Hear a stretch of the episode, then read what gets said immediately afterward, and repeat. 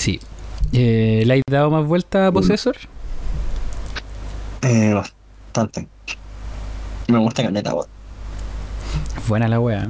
Creo que, creo que ha sido un- una entrega bien interesante. Claro, es súper padre e hijo. Se sienten un poco la- las, influen- las influencias, pero yo creo que pasaría lo mismo con cualquier eh, cineasta que haya sido influenciado por Cronenberg o, o quizás aspire ¿no? o acercarse al, qué sé yo. No sé si el hijo estará aspirando, no creo que aspira a ser igual que su padre, pero de que pueden haber algunas influencias, sí lo creo. Están fuertes y, y- y- y me gustan. Pero, Porque es un, es un tipo de género que me gusta caleta, ¿cachai? Que tenéis como ¿cuál? esta... ¿Cuál, cuál género es Eh, Possessor según tú? Espera, espera, espera, no, es que a, a lo que quiero ir es que estás como, como este tipo de violencia, esta masacre en, en la película y a la vez está la narrativa muy bien conectada con esta chanchería, por así decirlo, ¿cachai? Mm. Entonces no estáis como viendo la película y solamente diciendo, oh, qué asco, oh, qué terrible, sino que es como, oh, médico. Entiendo. Do- Lo dosifica bien. De hecho, la película no es para Sí. nada carnaza en general. Sí, Solo que sí. tiene momentos. Es gráfica y, y está esta, esta weá que, que conversábamos durante la misma película, eh, esa secuencia de, de tres eh, cámaras, ¿te acordáis? Sí. Ya, esa secuencia me dejó muy marcada, la encontré muy, muy bien trabajada. Sí, es No me lo esperaba, me vio por completo desprevenido y, y- y la toma amplia encontraba que también hubiera sido súper buena, pero en cómo la hicieron Hey, me agarraron por debajo. bienvenido. Oye, estábamos hablando de eso. De, mm, el otro día vimos una película con el Samso que mm, Possessor se llama. Y es del hijo de David Cronenberg, pues weón. ¿Laura? Sí, ¿cómo Mm. se llama? Brandon Cronenberg, creo. ¿Le pone? Y es buena. Sí. Quedamos, Igual quedamos prendidos. Nosotros no habíamos visto nada de, de este loquito antes. Cachamos Antiviral, a mí constantemente se me olvida que es de el hijo de Cronenberg, Pero sí, po. pero sería, ¿cachai? No habíamos tocado alguna película de él. Pero es buena esta fue weá y tiene caleta de cosas de Cronenberg, del Cronenberg papá, y sin, sin que sea obvio encuentro. Y ¿Cachai? Como- Junior hizo un buen trabajo. Sí, estoy de acuerdo. Así que te la Junior se ganó una galletita. Y Eh, empecemos, po. ¿Les parece? Ok. Como ya empecemos, esta guay ya empezó. Sí, Chu, estábamos grabando. Esa fue el bienvenidos. intro. Esa fue la Ay, intro. no. Ya me. Bienvenidos a un nuevo capítulo, al capítulo de esta temporada final. O sea, El capítulo final de esta temporada. Bien. ¿ya, ya empezamos? sí. El capítulo donde nada puede malir sal. Ya todo Mario Sal ya.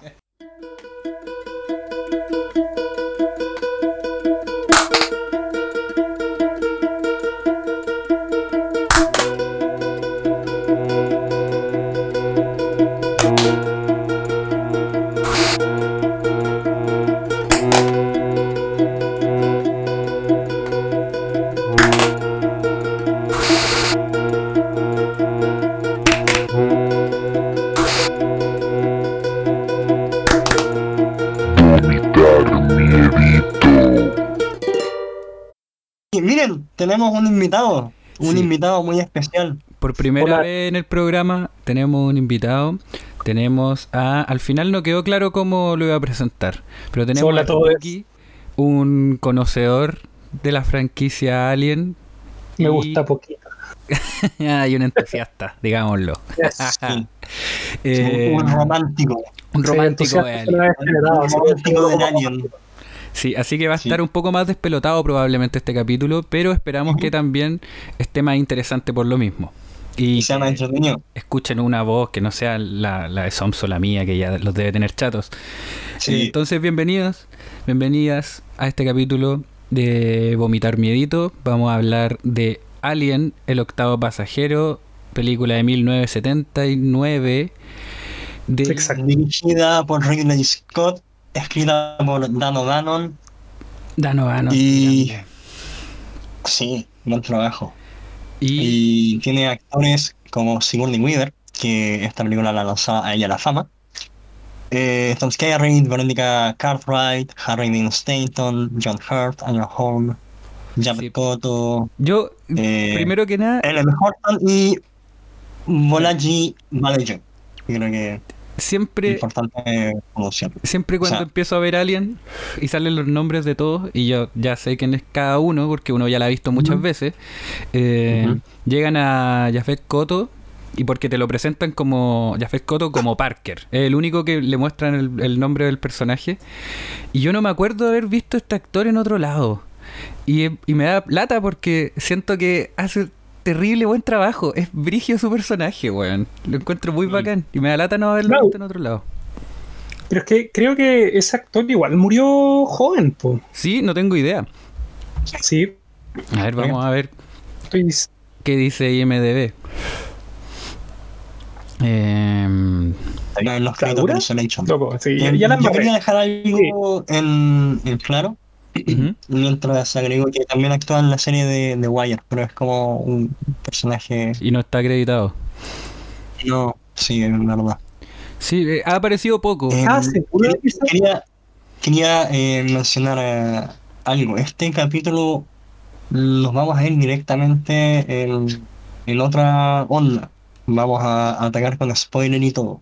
Sí, miren, hagamos. Ya, pero es que si alguien no ha visto a alguien igual Sí, como pero, pero quiero, quiero dejarlo en claro para el público. Mira, yo. Porque generalmente nuestros capítulos eh, están separados en dos partes. Una parte sin spoilers y después como a, a los 40 minutos aproximados de entrada del capítulo pasamos a los spoilers. Y Claro. esta película siendo tan eh, icónica, clásica y en este caso también igual Y tan querida. eh, más antigua, también, eh, creemos que es necesario atacarla Sí. directamente como si todos ustedes la, la han visto. Voy a hacer una recapitulación mega básica por si acaso la persona que está escuchando es una de las pocas personas que aún no ve a Alien.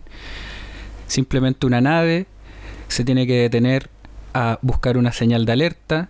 Encuentran una nave abandonada cuando van en esa ciudad, en esa van a, hoy me enredé solo, van a revisar Wow. de qué es esa, esa señal y la señal viene de una nave y ahí encuentran una criatura. Dejémoslo así nomás, súper simple. No creo que haya alguien que esté escuchando este capítulo que no haya visto Alien, por eso la hacemos cortita. Y vamos directo con spoilers porque realmente Igual- lo hablamos. Y Igual yo siento que estas películas como que tampoco son tan spoileables. Es verdad, es el chiste como del cine sí, B, loco. Alien, Alien es súper cine B y como que el chiste que tampoco no es tan, eh, tan spoileable, no tiene tanto como giros y cosas increíbles. Es Igual súper básica la historia. Es súper básica en general, entonces confíen. Sí, no, es buenísima, es, es bueno, me gusta que digáis eso, con, con Somso siempre tenemos eh, la pelea sobre el spoiler, qué es spoiler y qué no, a dónde está ese límite, y me gusta que, que tú, Spooky, llegué y digáis, esta película no Se es spoileable en realidad, porque te podemos decir que muere primero, que muere después y en qué orden y lo que queráis, pero en realidad no afecta, lo entretenido es ver eso, To- todos van a morir, todos van a morir y punto. claro. Chao. No, bueno, así que eh, vamos directo con spoilers de Alien. Yo, a ver, es difícil eh, entrar a hablar de una película como Alien, encuentro. Porque me pasa que, por ejemplo, yo lo hablaba con mi hermano menor, tiene 16 años, y él no ha visto Alien, por ejemplo. Eh, pero sabe todo de Alien, ¿cachai? Yo no, no- En la cultura general, en la cultura popular y eh, todo ya eso. está en la cultura popular. Y encuentro que es. Bueno, ya, ya estaba para nuestra generación. Yo Sí, me po. acuerdo, yo conocía la escena del, del Chessmaster mucho antes de haber visto al Chessmaster en sí. Claro.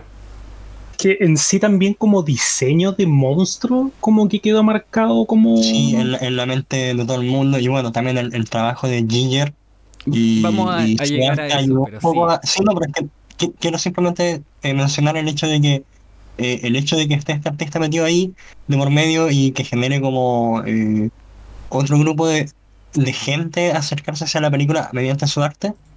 Que eh, Es algo que tienen hartas películas de terror, que lo hemos, lo hablamos en el podcast de la cosa, como la- las criaturas o los efectos prácticos son todo un mundo por el que gente entra a ciertas películas. Sí, y creo que claro. Alien tiene Se mucho de eso, no solo por la criatura en sí, que claro, podemos estar, podemos hacer un podcast entero de Giger nomás. Pero entre la criatura y los diseños de, de los fondos, son to- todo eso que está metido Giger es increíble. La historia, que si bien es básica, eh, cuando te empezáis a, a leer sobre cómo la hicieron, te dais cuenta que ciertos puntos son importantes eh, para el que la escribió y por eso son tan icónicos. Y al final, eh, Ridley Scott, que la dirigió de una manera muy brígida, está muy bien dirigida esta película, culia. Es muy cuático. Y hoy día la vi de nuevo, preparándome para este podcast. Eso. Y weón, eh, todo el rato decía lo mismo, así como, esta weá está demasiado bien dirigida. La he visto no sé cuántas veces y estoy metido de nuevo, ¿cachai? El John Hurt, ¿cómo se llama su personaje? Yo, yo siento que todo como que influye para que la película sea interesante. De partida el hecho de que las actuaciones de todos los personajes, también de todos los actores, son súper bacanes. Sí. El hecho de que se sienta como ese compañerismo en personajes que se sienten como reales, Sí, ¿cachai? Ujú.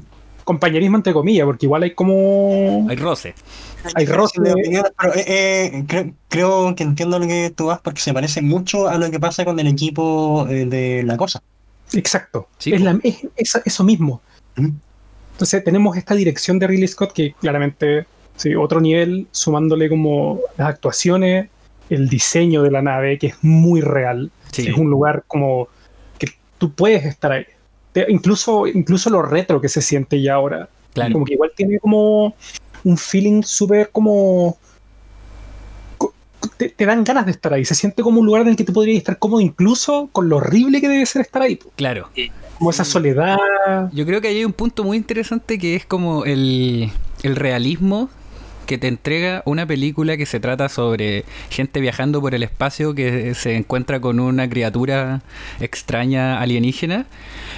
Al mismo tiempo que los personajes, como Ben decía el Spooky, tienen ese compañerismo eh, y tienen esos roces. Sí. No me güey, yo le creo caleta a los actores en el momento en que Ripley, por ejemplo, está peleando con Ash, bueno, no está peleando, pero le dice así como, oye, desobedeciste una orden directa. Y el buen le dice como, Sí. chucha, se me olvidó.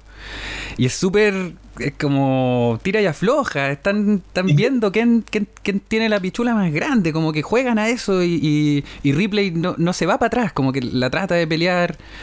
Eh, es, es bacán eso y te lo creís mucho, el tipo de conversaciones de, oye, hablemos sobre los bonos, pues, weón. No- Sí, de hecho, más encima son como trabajadores, como casi que recolectores de basura en el Son, son obreros, eso es lo que yo quería decir, Ah, pero eso. no quería interrumpir, no empezar a interrumpir No, Claro, pero como- en el capítulo. Pero ellos son obreros y, y algo que mencionaban era el, que claro, eh, dan como ganas de estar ahí porque el ambiente es tan como eh, común, familiar. Tenía esta, e- esta nave obrera que está súper sucia y se siente como, como un lugar donde, donde están trabajando y encerrados por tanto tiempo viajando en el espacio. Se siente como algo eh, tangible. Exacto. No es como estas naves de Stargate o de Star Wars que están constantemente limpias. Claro. Igual- Pero aún así, igual da como dale, dale. el pie para poder que en este mismo universo donde está esta nave tan penca, entre comillas, pueda existir tecnología, como tú Sí. decías, a la Stargate. Eso igual también me agrada, que el universo como que es tan grande que podría existir esta tecnología como súper avanzada, pero ellos están como estancados en esta tecnología más retro. Sí, po, de hecho. E- e- Es una de las. Yo creo que de hecho la tecnología de la nave, la única cosa que te dice que, que es antigua esta película, son las pantallas. Específicamente las pantallas. Cómo salen las Sí, sí. letras, cómo se ven cuando están aterrizando en el planeta. las pantallas, Claro. Exacto. Pero las otras cosas. cómo igual- suenan las pantallas incluso. Sí. Suenan como, como fax eh, antiguas, Sí, po. Y, y- y- y, eh, es muy inteligente lo que dice Somso, de que claro, veníamos acostumbrados, veníamos como si yo hubiera estado vivo cuando salió esta película, pero eh, el, el cine venía como con la idea de, de estos viajes interespaciales más, más limpios, pues más blanquitos. En el 77 está Star Wars, pues, la primera Star Wars. Ya, bueno, a- a- hay gente que puede decir, ah, pero la nave de Han Solo está hecha mierda y, y igual está pero no está hecha mierda como el Nostromo. Sí, exactamente. No está tapada en óxido. No, Es, un, di- es un nivel distinto de hecho corneta. es un nivel Sí. real, donde no está Chubaca, ¿cachai? No pasan esas weas. Solo hay un mono raro y es el puto alien que, muy interesantemente, en esta película no, le, no lo llaman como el xenomorfo. En esta película todavía no, tiene ni nombre. Es esta criatura rara que no sabemos La nada. criatura. Claro, de hecho está como bautizado en la primera película Alien como el Big Chap, pero ni siquiera tiene nombre dentro de la película. Claro. El, el gran qué?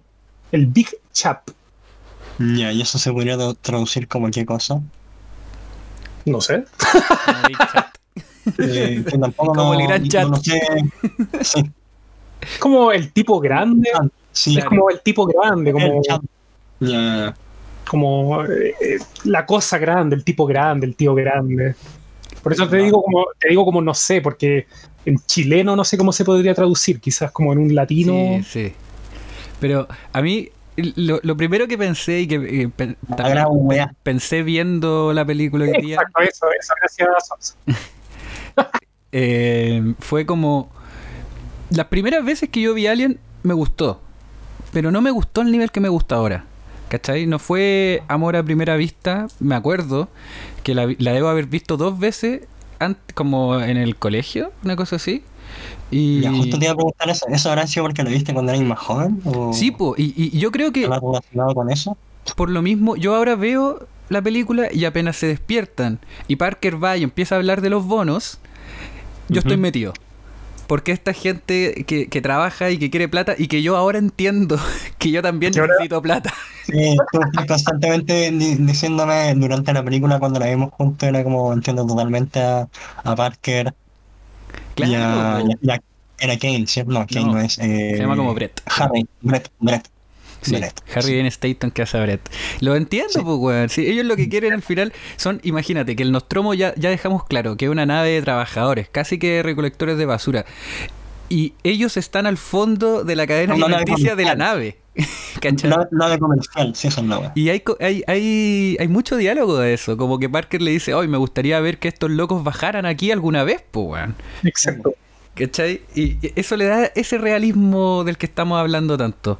Como tú, tú es, una conversación de pega, pero... Right. Me, me gusta esa parte cuando, como que, mini spoiler, como que la nave sufre un pequeño accidente y como que bajan a arreglarla. Y como que estos dos personajes como que se sienten cómodos en esa parte. Claro, Como el momento donde están así como métale, métale broma y agarrando para el deseo a todos los de la nave porque es, es su espacio. es su espacio. Ahí mandan ellos. Sí, po. Y, el único lugar donde mandan en la nave. y ahí está esa escena con cuando Ripley baja como a revisar los daños y estos weones le empiezan a decir, oye, eh, deberíamos recibir más plata, ¿no? Y está todo lleno de vapor y cuando Ripley se Todo va, el weón cierra una llave y el vapor para. Y como más encima ya lo habían arreglado. Sí, pues ya lo habían arreglado. po. Estaban así como, loco, puro perdiendo el tiempo nomás. Está bien, sí, y es sí, algo que yo haría. hay- Yo- yo- les preguntan, ya, pero ¿cuánto se va a poner en arreglar esto? Y como que se miran y es como puta, como 6, 8 horas. No, dice le dicen 15, como- una wea así, y el otro dice como Sí, sí, 25. horas.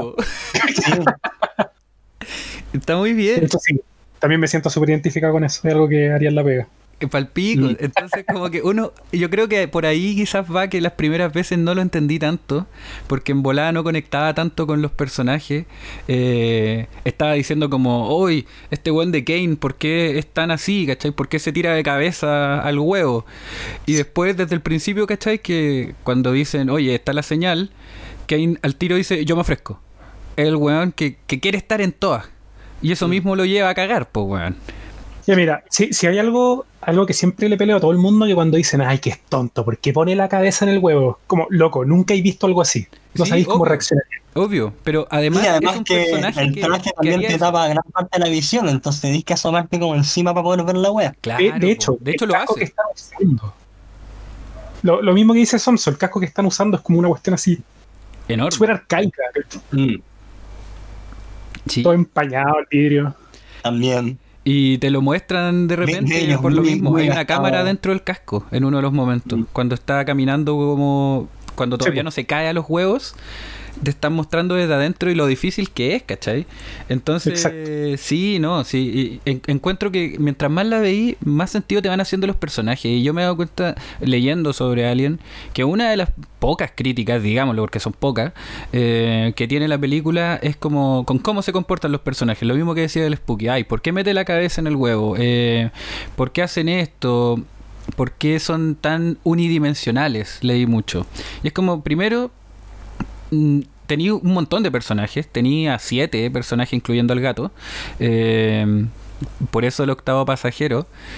Y, no los podéis desarrollar a todos tan rápido, pero con lo poco que tienen, yo encuentro que cada uno logra igual desarrollarse. Igual no, no entiendo esa crítica, ¿cachai? Entendería, no sé, encuentro que, es un poco para pegarle porque no tenéis cómo pegarle, porque es muy buena la wea. Yo creo que esa crítica va más como por típica crítica de cine de terror, que es como, ay, que los personajes son tontos, pero es algo obvio, porque todos tienen que morir. Si tuviera pura gente inteligente, la gente no moriría en la película. Pero igual encuentro que son la, de la mecánica del cine de terror un poco, lo- lo- las tropas Claro, básicamente Exacto. tienen que respetar. Así como en el slash entiende que está la, la puta, la virgen, el, el nerdo, el musculoso, qué sé yo, como les quieran llamar, quien tiene que generarse acá también es pero un, no, un no patrón encuentro, weón. en esta película. No, no encuentro que sea así no encuentro que Pero- alguien se guíe pero- por esas bases del cine de No, terror. No, Yo, no, no estoy o sea- diciendo que se guíe por esas bases, pero Las eh, tiene. estoy diciendo que eso, hay, hay algo de ahí, no necesariamente que las tengan que representar así como, puta, ¿cuál es la virgen No, del- obvio, obvio, obvio. No, entiendo eso. película? No, po, Pero me, me refiero a que, eh, ¿en qué momento podéis decir que los personajes son, puta comillas, hueones? Cuando Brett, Harry Dean Stanton, se va solo, Se va solo, claro. pero es porque los hueones le dicen, oye, se te escapó el gato, po, weón, anda, tonto hueón, ¿por qué lo dejaste? Que yo siento que en esta película se justifican muy Eso. bien esas situaciones. Exacto. Me encanta- Me encanta esa escena que viene cuando justo lo echan, así como ya ando a buscar al gato, bueno, la escena que viene después de eso me encanta. ¿Cuál? Cuando Es llega es una muy lloviendo. buena escena. Cuando está tranquilo, mojándose la carita, como buscando Sí. al gato, Y, tran- y sí, pues está piola. y tan tranquilo que, bueno, la tranquilidad no, no, no tenía que durar mucho. ¿Sabéis qué me encanta? Que la primera escena cuando sale el xenomorfo, eh, que es en esa misma escena, cuando está ahí perdido entre como la maquinaria y las cadenas, me encanta que el primer plano donde lo muestran como que está como un poco mimetizado con la maquinaria. Sí. Arriba. Exacto. Está como colgadito, encuentro demasiado, demasiado... Eso- son esos momentos que me gustan de esta película también, como la, la visión de que incluso eh, esta criatura es como tan extraña Mm, que incluso no la puede diferenciar muy bien del escenario. La máquina. Claro. Mm. Es que, sí, primero, eh, eh, o sea, yo he visto esa, esa escena a la que se refiere el Spooky, pero hoy día vi el Theatrical Cut y no estaba. O sea, que no está en el teatro. No, No, Ya. está, no está del teatro, sí. Sí, es que como son escenas tan chicas las que sacan y meten, como que no, no me las sé bien. Marcan- igual marcan una diferencia, porque ahí se cambia el- la, la primera aparición de la criatura. po. Exacto. la primera aparición de la criatura en la que vi hoy día es cuando baja Lo directo agarra. atrás de, Sí. de Brett y hacen este, este plano a su cara como de costado y levanta la cabeza. Igual lo encuentro así como conche, ¿qué es esa weá, hermano? ¿Qué es Loco, esa es- weá? es- ese plano es Es increíble. muy bueno. Es una gran presentación, encuentro. Y Sí. Todo el rato. Y te das cuenta, del- y te das cuenta ahí en ese momento del tamaño real de la de esta weá. Sí, po. Es para hoyo. Pero, claro, si hablamos también del tamaño, lo impactante también es que hace, no sé, 20 minutos, La weá era un 10 enano. minutos de película antes era un enano. Sí, po. Entonces, que ahora sea de ese porte igual es como impactante para una persona que nunca la ha visto. Claro, Sí. es que yo, yo eso pensaba. Una persona que nunca ha visto a alguien con ella. queda pa'l pico con esta weá. Pero Mm. yo, yo estaría feliz como de que me borraran las memorias de Alien para ver esta película de verdad sin saber lo que es un xenomorfo, sin saber nada de la mitología, sin saber quién es Giger, ¿cachai? Solo para chocar de, de cabeza con esta weá tan rara, ¿cachai? Desde que entran a la nave abandonada, que la weá se va a la chucha. Es muy entretenido encuentro y, y ojalá que si hay alguien que no la ha visto, weón... Afor- afortunados los, los vírgenes de Alien, básicamente. Sí, por favor, me encantaría ser uno. sí. Sería entretenido. Mm. Por eso, como entre que no le no le dice xenomorfo aquí, no, no tenemos idea de que hay una reina alien, ¿cachai? No, como que no sabemos de dónde viene, ni- La única nada. madre de esta película es, es la máquina, weón. La máquina. Que ahí hay un tema, ¿eh? debe, debe haber un tema con como con, con la maternidad en general, eh, o el creador quizás, más que la Sí. maternidad, pero que en no le logro sacar bien el rollo, pero yo creo que está ahí, así... Como El, el origen de la vida un poco. El Sí, origen de la vida cuidando hasta otra criatura nueva que tiene que llevarse. y como el... O sea, igual es como todo un tema de, de- como tú decís, como tema de maternidad. O sea, ya, ya ahí, si entramos a hablar como de precuela, secuela y todo eso, se va marcando cada vez más. Sí, po, Pero en esta película, como que más que algo de maternidad, yo lo veo algo como súper como más sexual. claro. Como no lo veo como algo bonito o maternal, porque claramente no. es una criatura que te viola, ¿cachai? Y que te obliga a parir. Claro. Pero es Sí, que bueno, la, peli- la- la película está dando vueltas todo el rato con eso. Exacto. yo creo que ese es el tema más entretenido del que podemos hablar y el que a mí más me, me interesa igual meterme. No sé si nos metamos de cabeza al tiro, no sé qué les parece, pero... Vamos, vamos, vamos de a ver. pero Yo- ah, Es que a mí me gusta eh, esa, esa parte de la película, todo ese segmento, pero creo que podríamos mencionar un poco el trabajo de Ginger acá. Eh, bueno, me parece. Eh, yo aquí me declaro el de, de entrada el que menos cacha al respecto, así que voy a dejarlo hablar ustedes, por favor. Vamos ahí, punto. fin. Listo, pasemos a otro tema. Eh, Ginger es un es una artista de, de, de qué país, qué origen Sueco? ¿o no? Sueco, sueco. Es un artista europeo, sueco, que fue contratado eh, para el diseño de la criatura después de que eh, Ridley Scott se topó con... El Necronomicon. Bueno, sí, le, le trajeron del Necronomicon de alguien que había... Inicialmente habían empezado a trabajar con, con Ginger, eh, por cosas de la vida lo sacaron del proyecto eh, y cuando llega Ridley Scott, em, no recuerdo quién fue el que le trajo el. Necronomicon. Fue Bannon. Sí. O'Bannon le trajo el Necronomicon así como, oye, mira, cacha esta, esta cuestión. Sí, es que la historia ahí completa es que eh, O'Bannon trabajó en, en, la- en el intento de película de Duna de Jodorowsky y, y que también estaba metido Giger, ¿cachai? Sí. Y estaban los dos trabajando ahí, entonces ahí se conocieron. Después O'Bannon intenta hacer este, este guion que tenía escrito que en, en su momento se llamaba Space Beast, que Sí. Claro, y el, el diseño de la Space Beast también era súper. era otra cosa, po. Era horre- horrendo. Tenía más que ver con los con los insectos gigantes, que, que era de lo que venía la ciencia ficción de, de- de los 50, De época. 60, ¿cachai? Sí. Mm. Y, y, y trae allí era trabajar cuando otro director iba a hacer la película, ni me acuerdo quién era, el director se va y Fox cacha las weas que había hecho Giger y dice, no, este weón está loco. No, estaba Váyanse chucha.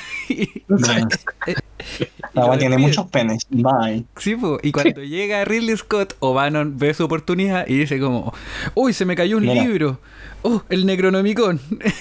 y, y este weón- y este weón lo ve y dice, increíble. Uy, qué hagamos esa bonito. wea". Traigan a este weón. Quiero que esta es la, la weá que yo quiero. Esta es la criatura que yo quiero. Y ahí lo contratan de nuevo. Sí, pues Claro. estuvo Perdón por ese paréntesis. Somso, por favor, No. continúe. súper súper bueno. Me completaste todo lo que no me acordaba cómo, cómo se armaba esa parte de la historia. Eh, bueno, Giger llega a la película, empieza a trabajar en, el, en la criatura, en... eh, Space Sí. Jockey. Sí, el Space Jockey, el piloto.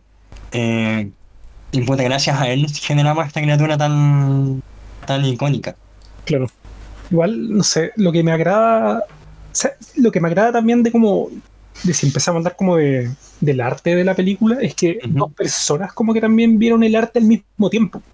Porque Giger no se enfocó en el arte de lo que es como toda la arquitectura como humana de la película. Claro.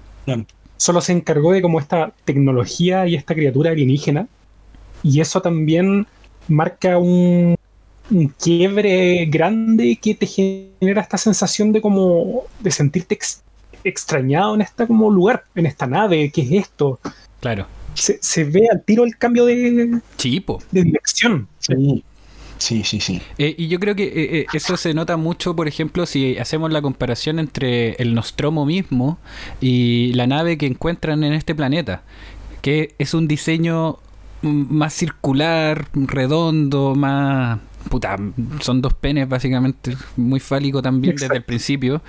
Eh, y el Nostromo es un, un cubo volador, ¿cachai? Un cuadrado eh, en el aire. Que se, que se junta con otros cuadrados más en el Claro. espacio. Y, Súper con, con sus esquinas súper bien delimitadas, ¿cachai? Eh, no sé, tío, ah, eh, tiene razón el Spooky en eso, que hay una, hay una diferencia notoria entre la tecnología humana y la tecnología alienígena, que a mí siempre me ha parecido que cuando, cuando caminan por la nave abandonada, eh, tiene todos estos surcos, por decirlo de alguna manera, las paredes, el suelo, cuando Kane va bajando. Y la weá son muchos surcos y parecen como huesos, que, que un poco lo mismo de cómo está hecho el alien. eh, Es, muy bacán. Esto se da también porque, bueno, la, la- de- la nave, disculpa, es porque la nave está diseñada, la nave de la criatura está diseñada por, por Giger y por otro lado eh, la nave del Nostromo y el concepto de, bueno, la nave del Nostromo está diseñada por los Rothkopf que trabajó en, en Total Recall y Firefly Ah, no sabía eso. y el diseño de los trajes eh, viene de un diseño original de Moebius y después lo trabajó John Mono.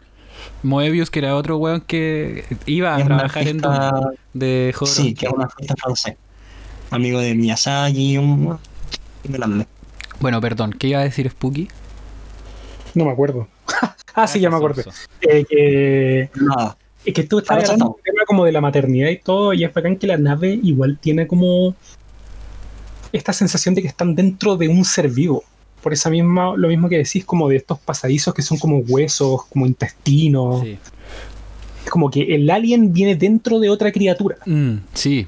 Eso es bacán. Y, Y, y- punto aparte entretenido, como en todos estos como making of de la película y todo, siempre sale que Gear como que llegó a hacer como lo- los moldes y como los sets y era como tráiganme huesos, así como camión con huesos. la dura, Sí, weón brígido. sí. Así como huesos. mucha, mucha plasticina, yeso y huesos. Culiao loco. Qué grande. wea buena. Eh, sí, po. Eh, es brigio que el, el momento. Bueno, desde que ven la nave eh, abandonada del alien, como que se entiende que, que va a pasar algo raro, pero cuando entran, que todos los. cualquier video o texto que le hay sobre Alien y, y lo- la sexualidad en Alien, te va a hablar de que la- por donde entran son vaginas espaciales, básicamente. Claro. Eh, que tienen la forma precisamente y, y es donde empiezan a meterte el tema más sexual como... De hecho, eso está en todo, hasta en los huevos, porque de hecho el- el- en la película los huevos tienen una X, que es la apertura donde salen, pero antes era una vagina. Ah, era como... Tenía dos labios en vez de cuatro. Una wea así. Claro. Ah, brígido. No, Hay- esto no, no, no sé si es como textual, porque no lo he encontrado en ninguna entrevista ni nada hasta ahora o en un libro, pero según tengo entendido, como que iban a hacer esto, pero le, le corrigieron que no lo hiciera, porque era como demasiado obvio. Era así como ya te estáis pasando un poco, y le hizo el corte al medio, como ya, ya está listo. Tiene como lo que me gusta a mí, y aparte le dejo la cruz que tanto les gusta a estas personas, así como Sí, a estos Ah, canutos. Brígido. Qué bacán. poético. Poético. Poético. Sí. Sí, No, y, y- y se nota, no sé, eh, o sea, no, no se nota que cambiaron eso, pero como que, que en cada uno de esos detalles hay algo, ¿cachai? Eh, a ver, no sé si podemos decir mucho más de Gear, yo creo que es súper importante que si no lo conocen y les gusta a alguien, eh, se metan de cabeza porque van a entender mucho de dónde viene Alien. Eh, o si simplemente les gustan las pinturas, el arte, Sí. eh, las cosas bio- las cosas biomecánicas, vayan para allá. y las cosas excesivamente Es- es- sexuales. es el- también, es el, es el papi de, de lo biomecánico sexual. Entonces, no sé si alguien tiene algún otro comentario de Gear o si pasamos. Falleció hace un par de años, se cayó. Sí, tuvo, no tuvo la muerte de un héroe, Sí, Está bien, pero tuvo la vida de uno. Muy bien. de un funado. Es un funado. Sí, un poquito. Puede ser, pues, de, de los yo- yo dibujos, yo creo. tiene- sí, yo creo que las tiene todas. Sí, me gusta su arte, no él como persona, punto. Ya, muy bien ahí. El... Ah, otro más, bienvenido al club de Lovecraft. Exacto. ya, pero Lovecraft, ¿en, en qué año vivía? Ya, filo, nos vamos a meter en una tangente muy grande. Eh, Sí. Sí. Pico. Eh, Giger, buen trabajo. Excelente. Te mandamos un besito a la tumba. Ah, em, Al infierno, porque está ahí revolcándose. Probablemente.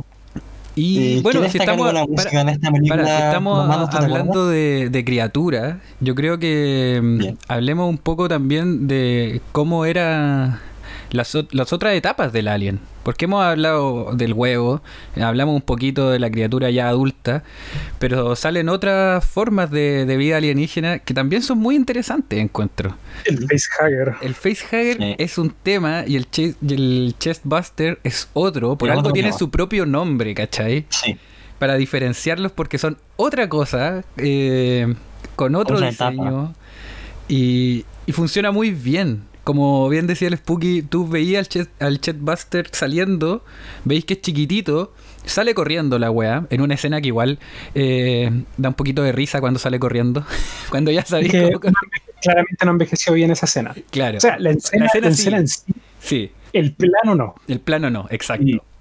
Pero es una weá, como siento eso, si, si hay algo que se le puede criticar a alguien que es estirar un poco el chicle para tratar de criticarle algo, es que algunas escenas no envejecieron tan bien, algunos planos. Fuera Exacto. de eso, no mucho más. Está el plano, me acuerdo de cuando mm, están hablando con Ash, cuando ya es una cabeza en la mesa, y de repente le pegan así como, ya, apágate, weón, y, y se nota mucho que pasó de ser un- una persona a ser un muñeco. Le tiran un, el soplete en la cara. Sí, pues. Y es como el cambio de un frame a otro que se ve así una maqueta entera. Se nota demasiado. Pero, puta, es tan buena la película que se lo perdonáis, weón. Como que no, no te Sí. saca tampoco. No, yo, No es como- No. yo- yo le perdono todo. Y hay otras más, No, pero no me acuerdo cuáles. Eh, pero son unos detalles de deporte, weón, no sé, más chicos que la cresta.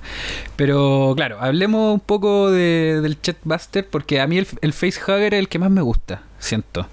Eh, Porque tiene todo un rollo ahí y ahí nos podemos meter a hablar de, de lo sexual directamente y todo.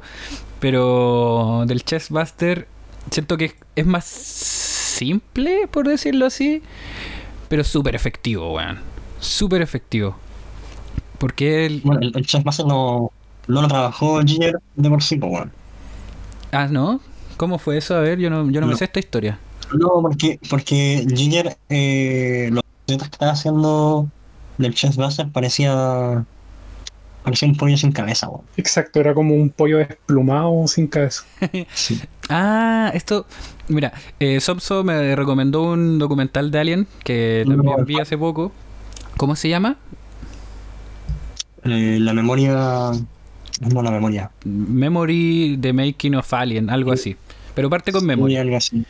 Y hablan de cómo eh, lo que Scott quería hacer con el, el Chessbuster era hacer una pintura de Francis Bacon.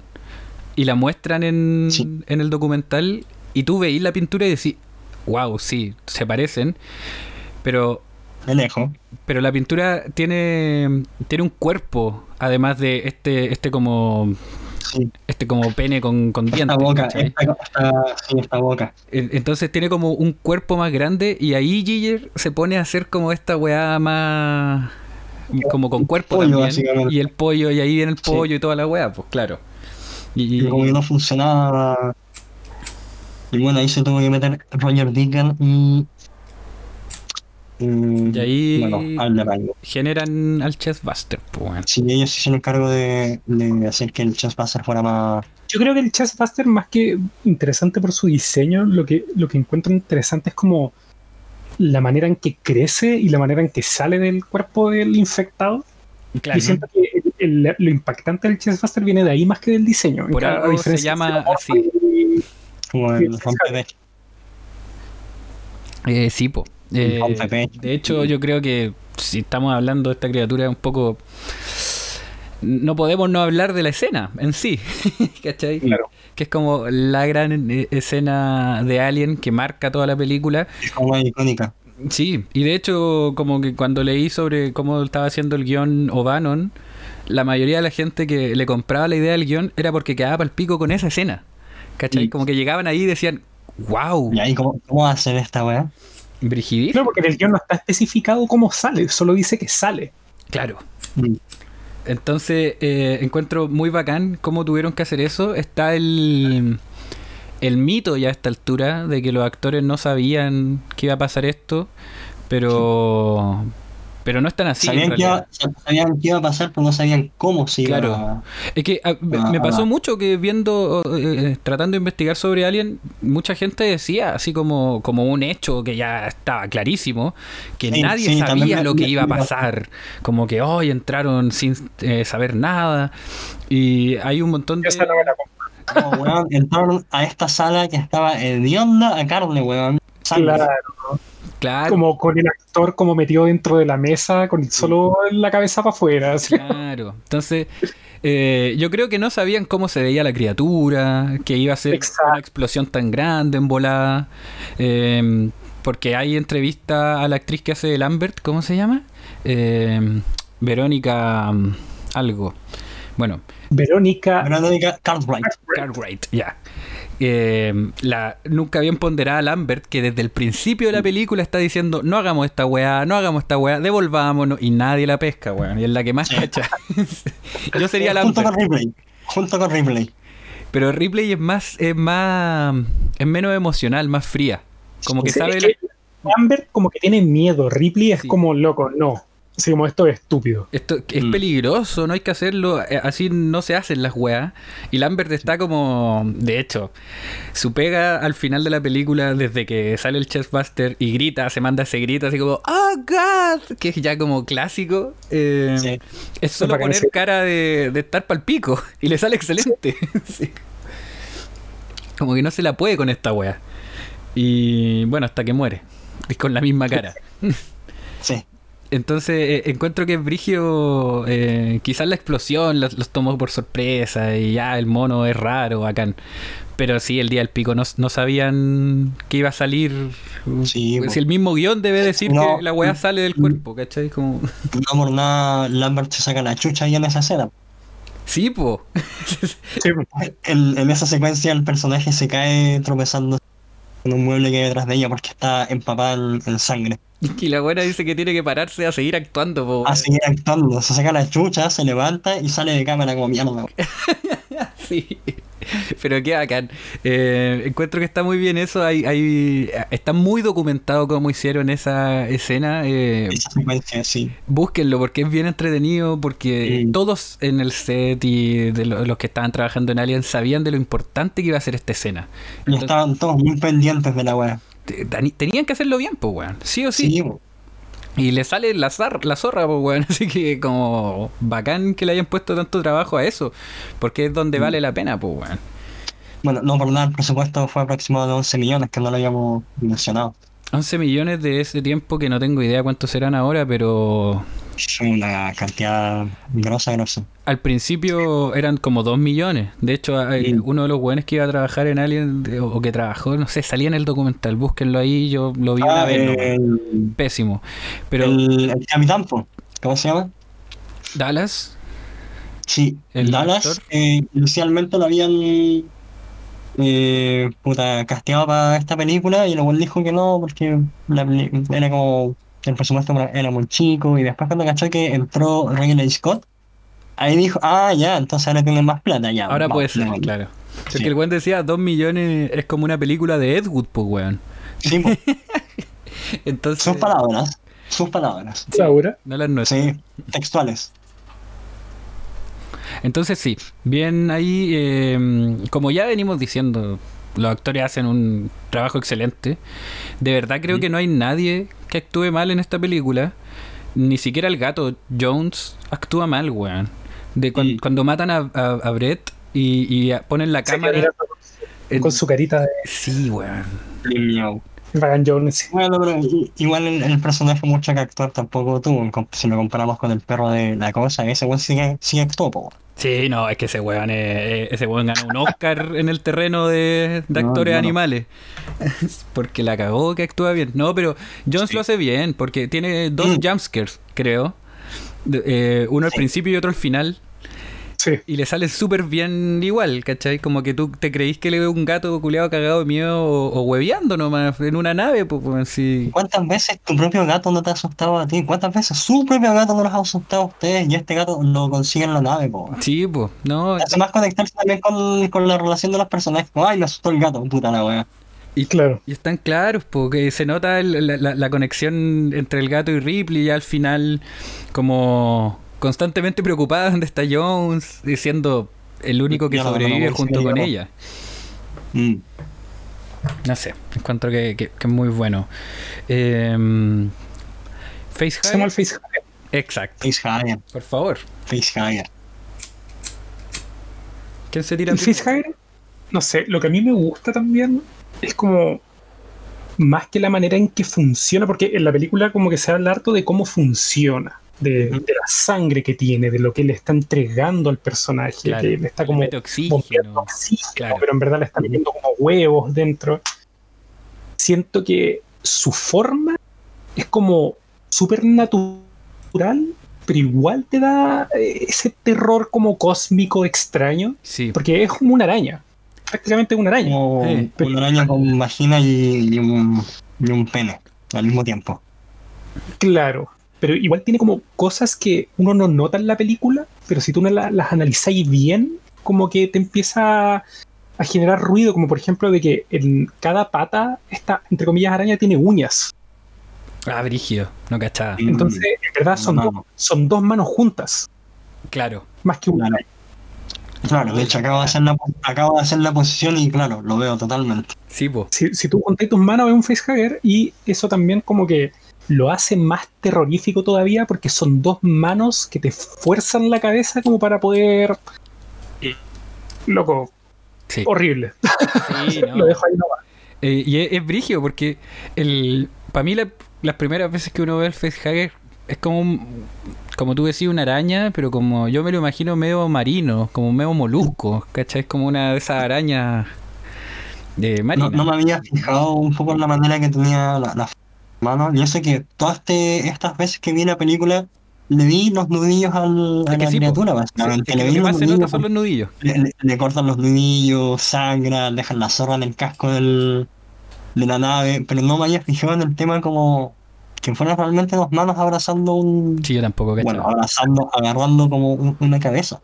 So- y, aparte esas mismas manos de- al mismo tiempo te están asfixiando. claro. Sí, po. Con la como una cola, cuestión. weón, esa, esa eh, otra, otra escena, o sea, no escena, ese plano súper cortito, cuando Cuando la, dos veces, la cola se empieza a apretar en el cuello apretar de... el cuello de Kane, es una que es weá. súper sutil, es súper sutil porque no es una asfixia como de golpe, es como está levemente como amenazando. Sí, po. amenazando que va a apretar más fuerte si lo siguen molestando. Sí, po, es brigio, es muy animal y, y, te da ese miedo, po, como, ¿qué va a hacer esta weá?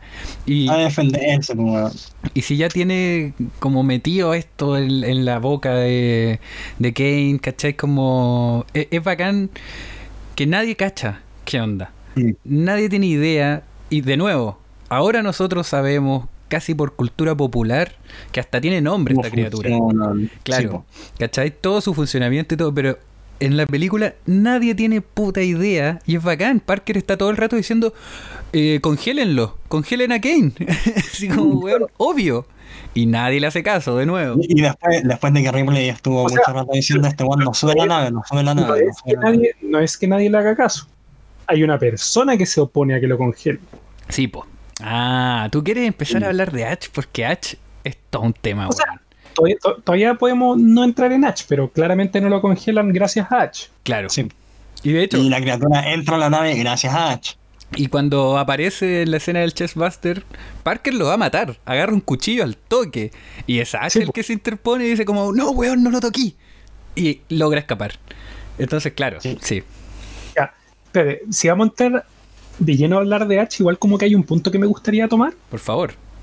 que si tú ves, bueno, mini spoilers, sea, hablamos de los spoilers. Ya no, Sí, ya no estamos filo. hablando. Dale con. Olvídate, olvídate, Bueno.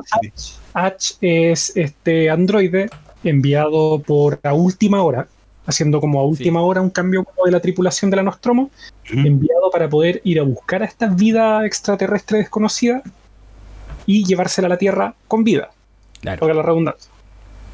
Eh, y Ash, si tú ves la película una la primera vez es como un es como un giro, tú no te lo esperáis, de repente Claro. te enteráis de que es un androide y todo. Pero si tú ves la película una segunda vez o, o- o la vuelves a ver después de mucho tiempo, te das cuenta de que durante toda la película bueno, está está pendiente. Sí. Está, está pendiente constantemente de todo. exactamente, está todo el rato mirando, todo el rato como pensando qué hacer para que la- la- el, el rompecabezas. Sí. Entonces, el, el hecho cuando están en la escena del Chessbuster, Ash está todo el rato mirando, ¿A Kane? esperando que pase Sí. lo que tiene que pasar. Mm. Es verdad.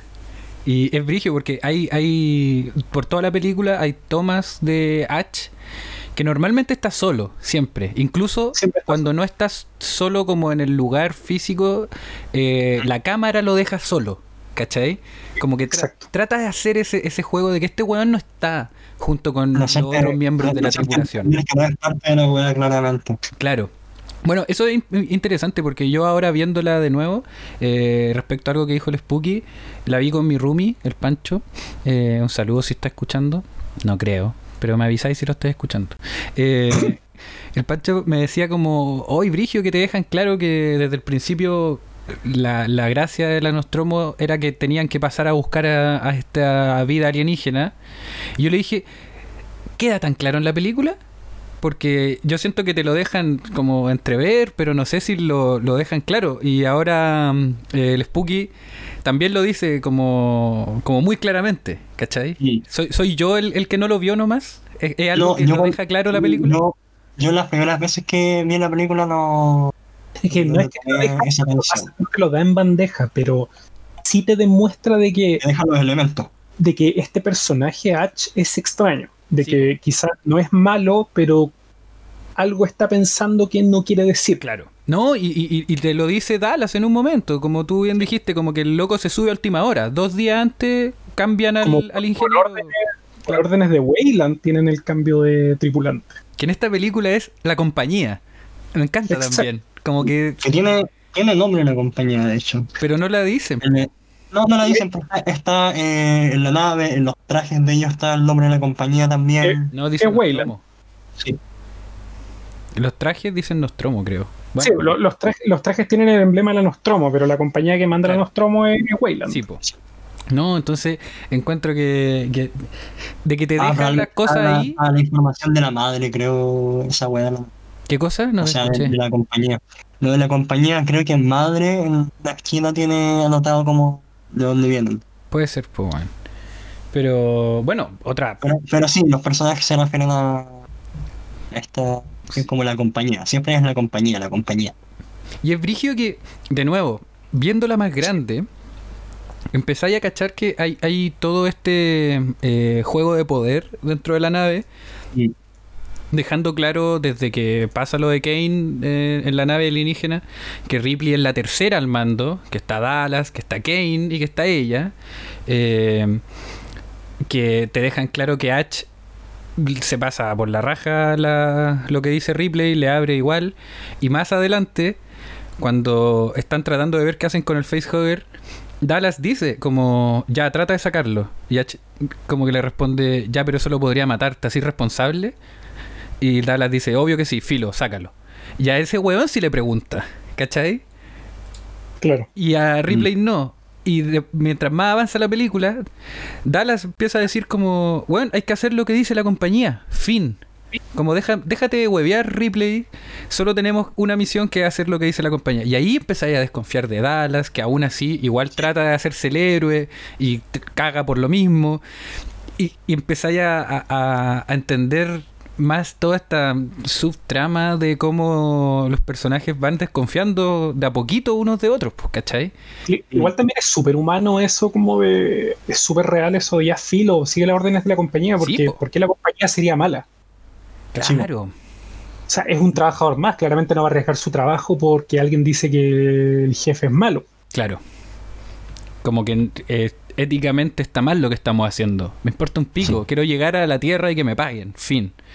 ¿Cachai? Claro, No, Y que me den mis bonos. sí. Quiero mis bonitos. Exacto. y los bonos de Parker y de Brett también. Mm. Entonces, eh, no sé, encuentro que todas eh, eh, tocan súper bien la humanidad dentro de la película en ese sentido. Tenéis Mm. personajes para todos lados, ¿cachai? Eh, Parker diciéndole en un momento a Lambert así como, oye, podría comer otra cosa, pero por ahora me conformo con comida. Una wea así, mirando a Lambert y la wea así como, ay, ya, el culiao.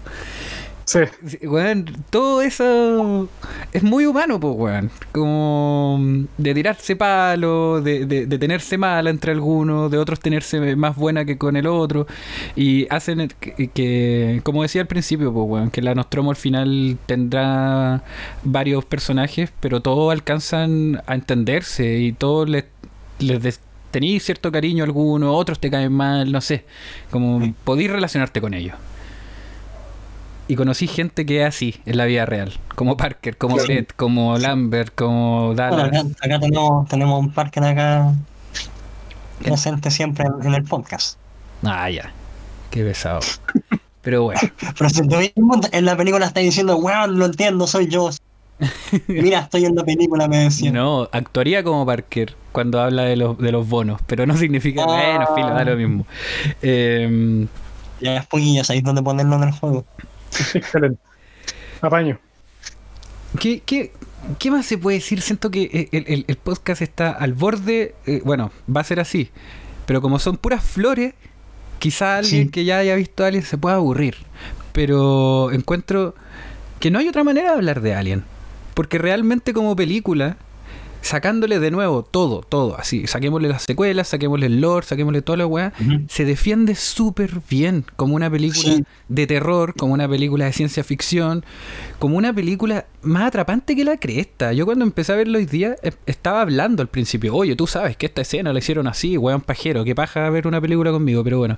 Eh. Estaba hablando y pasaron, no sé, pues, weón, media hora y ya estábamos los dos weones callados. Muy Claro. metidos en la weá. Y eso es mucho oficio, mucho oficio y mucho cariño que se nota que le pusieron a, a la realización de la weá. Entonces, de verdad, podríamos chocar nuestras cabezas hasta que saquemos cosas que criticarle. Pero sinceramente, la verdad es que no tiene tantas. Eh. Yo, yo desde que empezamos a trabajar en la película, ya estaba como, ya, ¿pero qué le criticaría? ¿Qué le criticaría? ¿La música? No. Eh, Lo- el ambiente, no. No, no, hay nada que le critique, weón. no. como de la escena del Chessbuster que hay planos que no envejecieron bien. Que Sí, no. claramente al verla ahora uno puede decir como, oh, qué chanta, hoy una persona que no la ha visto nunca, Mm. ¿no? "Oh, qué chanta la escena, qué, qué feo el efecto. Como, ah, me sacaron de onda con esa wea. Claro, pero eso ya es parte de, de como la experiencia de ver una película que tiene 42 años. Sí, po. Pero claro, si esta es como tu primera película de ciencia ficción y nunca antes viste una wea de ciencia ficción, lo más probable es que también quedéis igual de loco que nosotros la primera vez. Sí, me, Claro. me- encantaría como poder hablar con alguien que no le guste a Alien. Porque siento que las formas de con las que podría criticar a Alien no serían de la película en sí, sino que quizás es Mm. que le gustan las cosas realistas. Eh, Conozco harta gente que es así. Y dentro de todo la película eh, es larga, dura casi dos horas. No sé no si hay mucha diferencia entre... Yo encuentro que, si es que lo tomamos como una, una, una hora y media. Que es como lo que dura. Una hora normalmente. 57.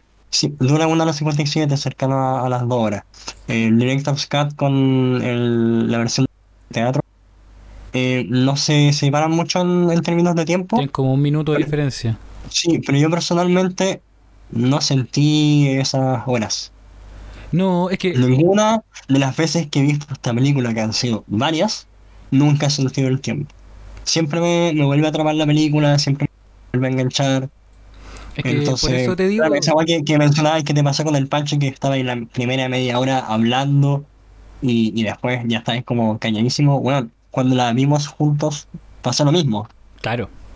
Y a, a mí, sinceramente, todas las veces que la he visto, me pasa lo mismo. En parte de la película, y si la veo con alguien que la ha visto menos mes- veces que yo, comienzo a meterle como, oye, mira, ya está guay, ya está guay, y después ya estoy calladísimo, weón. Sí.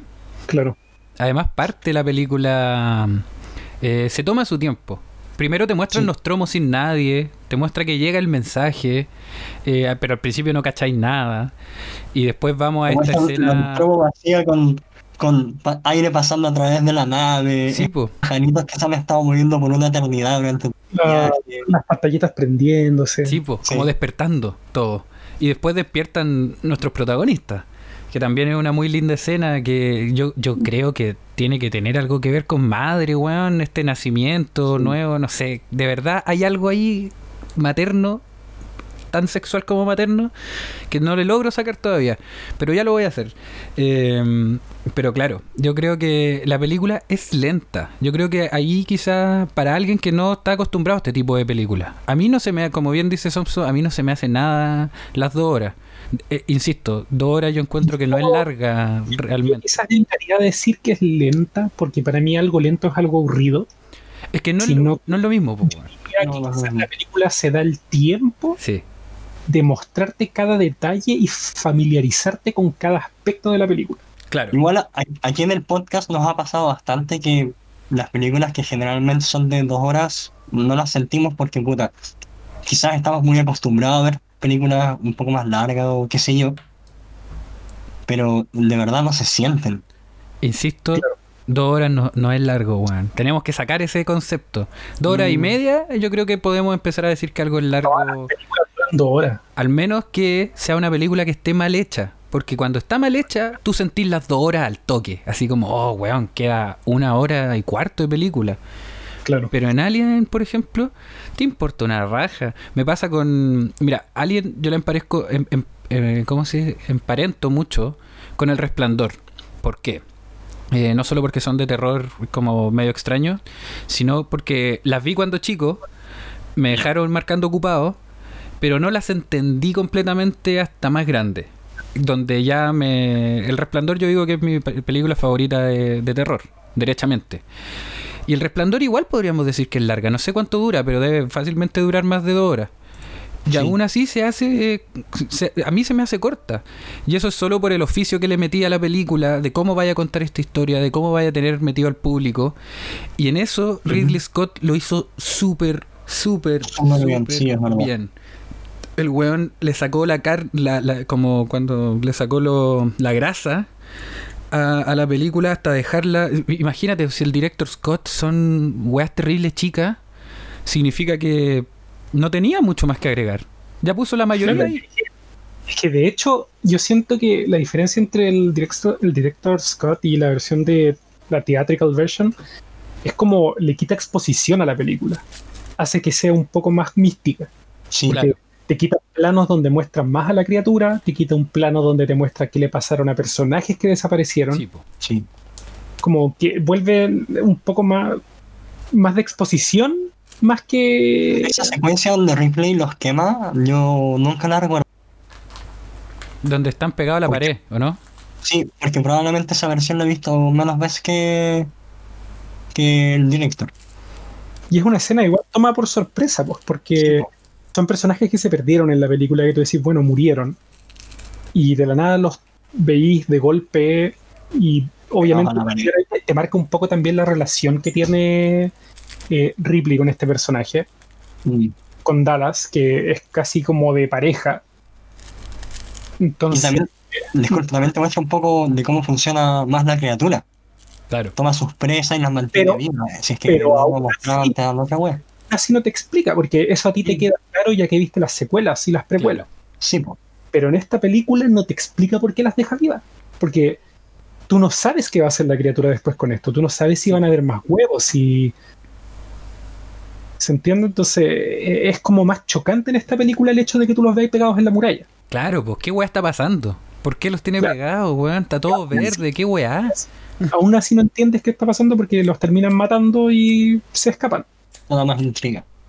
Sí, entonces yo siento que, que- que por lo mismo eso demuestra que la película ya al momento de salir al cine estaba súper redondita. Es brigio que, sinceramente, si alguien me pregunta cuál veí, la teatrical o la versión del director, puta, La que No queráis. weón.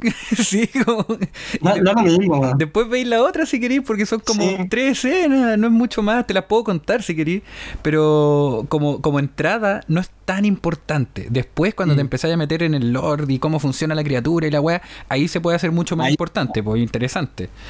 Pero para entrar, Pero igual te, No lo- te explican después más adelante. Si no viste esas escenas en la primera, te lo van a explicar en las siguientes películas si seguís metido en el, en el rollo de, de Alien. claro. Pero me gusta, me gusta esto porque Alien sigue siendo tan derechamente una película de terror. No hay otra forma de verla más que terror, ciencia ficción y, y ahí se, se acabó. Listo. En Aliens ya empezamos a hablar de acción, weas más también tiene terror, lo que queráis, pero aquí es, está centrado en eso. Y creo que por eso, por ejemplo, tiene más sentido que estemos hablando de Alien en el podcast que de Aliens, que igual podría ser, pero pero esta eh, eh, va mucho más a eso y cómo está filmada, cómo, cómo te muestran a la criatura, los trucos que hacen para que la weá se vea más, más amenazante. Tienen mucho que ver con eso. Encuentro que está bacán. eh, eh, como que tenían súper claro lo que querían hacer. Eh, al- Igual, igual cre- creo que una de las escenas más terribles de la película, así como en general, así como que me genera más como este terror, es cuando ya Ripley se logra acomodar por fin escapando, cuando cree que está totalmente libre con el gato sí. y se da cuenta que la criatura está con ella. Es Toda esa secuencia de ella dándose cuenta que la criatura está ahí, eh, Y Emilio, bueno, ella lo que hablamos de al principio de la película, la primera vez que sale la criatura, que se mimetiza con la tecnología. Sí, po. Entonces, la criatura la tenemos aproximadamente un minuto en pantalla al frente de nosotros, pero no la la vemos. conocer. Claro. Y porque como no se mueve, no, no la vemos. Tiene, tiene esta hueá biomecánica. A mí- Entonces, toda esa secuencia cuando Ripley tiene que meterse en el traje y está como intentando mirar, pero no mirar al mismo tiempo. Y queréis saber si es que ella lo está viendo o si lo tienen a la vista la criatura. Claro. Y en varias ocasiones te das cuenta que no lo tiene a la vista. Ya cuando se pone el traje, ¿Cachai que weón, está al no ve, no ve absolutamente nada. Vos sabéis que la hueá está ahí al lado, pero ella no lo ve. No, pues, tiene que dar la mansa vuelta con la cabeza para cachar que está Sí, muy al lado. cuerpo. Tiene que girar con el cuerpo para poder verla, porque el traje no le permite verla. Es brígido. Claro. No, es buena escena, pero si hablamos de. Esa, esa secuencia, para mí, junto con la escena cuando ella está escapando con Jones por los pasillos y cuando tiene que abandonar a Jones, creo que son las mejores. Yo. en términos de, de- estoy en en desacuerdo. términos de, en términos de terror. A mí Ah, personalmente, a mí en términos de terror me gustan mucho esas secuencias. A mí me pasa. está- A ver, no. Porque cuando Ripley va corriendo y se da cuenta que está la criatura, tiene que soltar a Jones, se pega a la pared y ves su cara Sí, mirando hacia arriba como deslizándose. Claro. como, weón, ¿cómo mierda salgo de acá, weón? pico. Actúa Y tan vos, bien. Y vos te la compráis totalmente es como, weón, pero ¿por qué se mueve así? Es como, porque ¿cómo mierda te movís si tenías esa weá gigante al otro lado, weón? Claro, es súper natural. Y a eso sumarle de que no se ve nada, que la nave se va a casi que a autodestruir. Sí, ya están todos los ruidos constantes de, de fondo. Literal, son 10 minutos para que se autodestruya.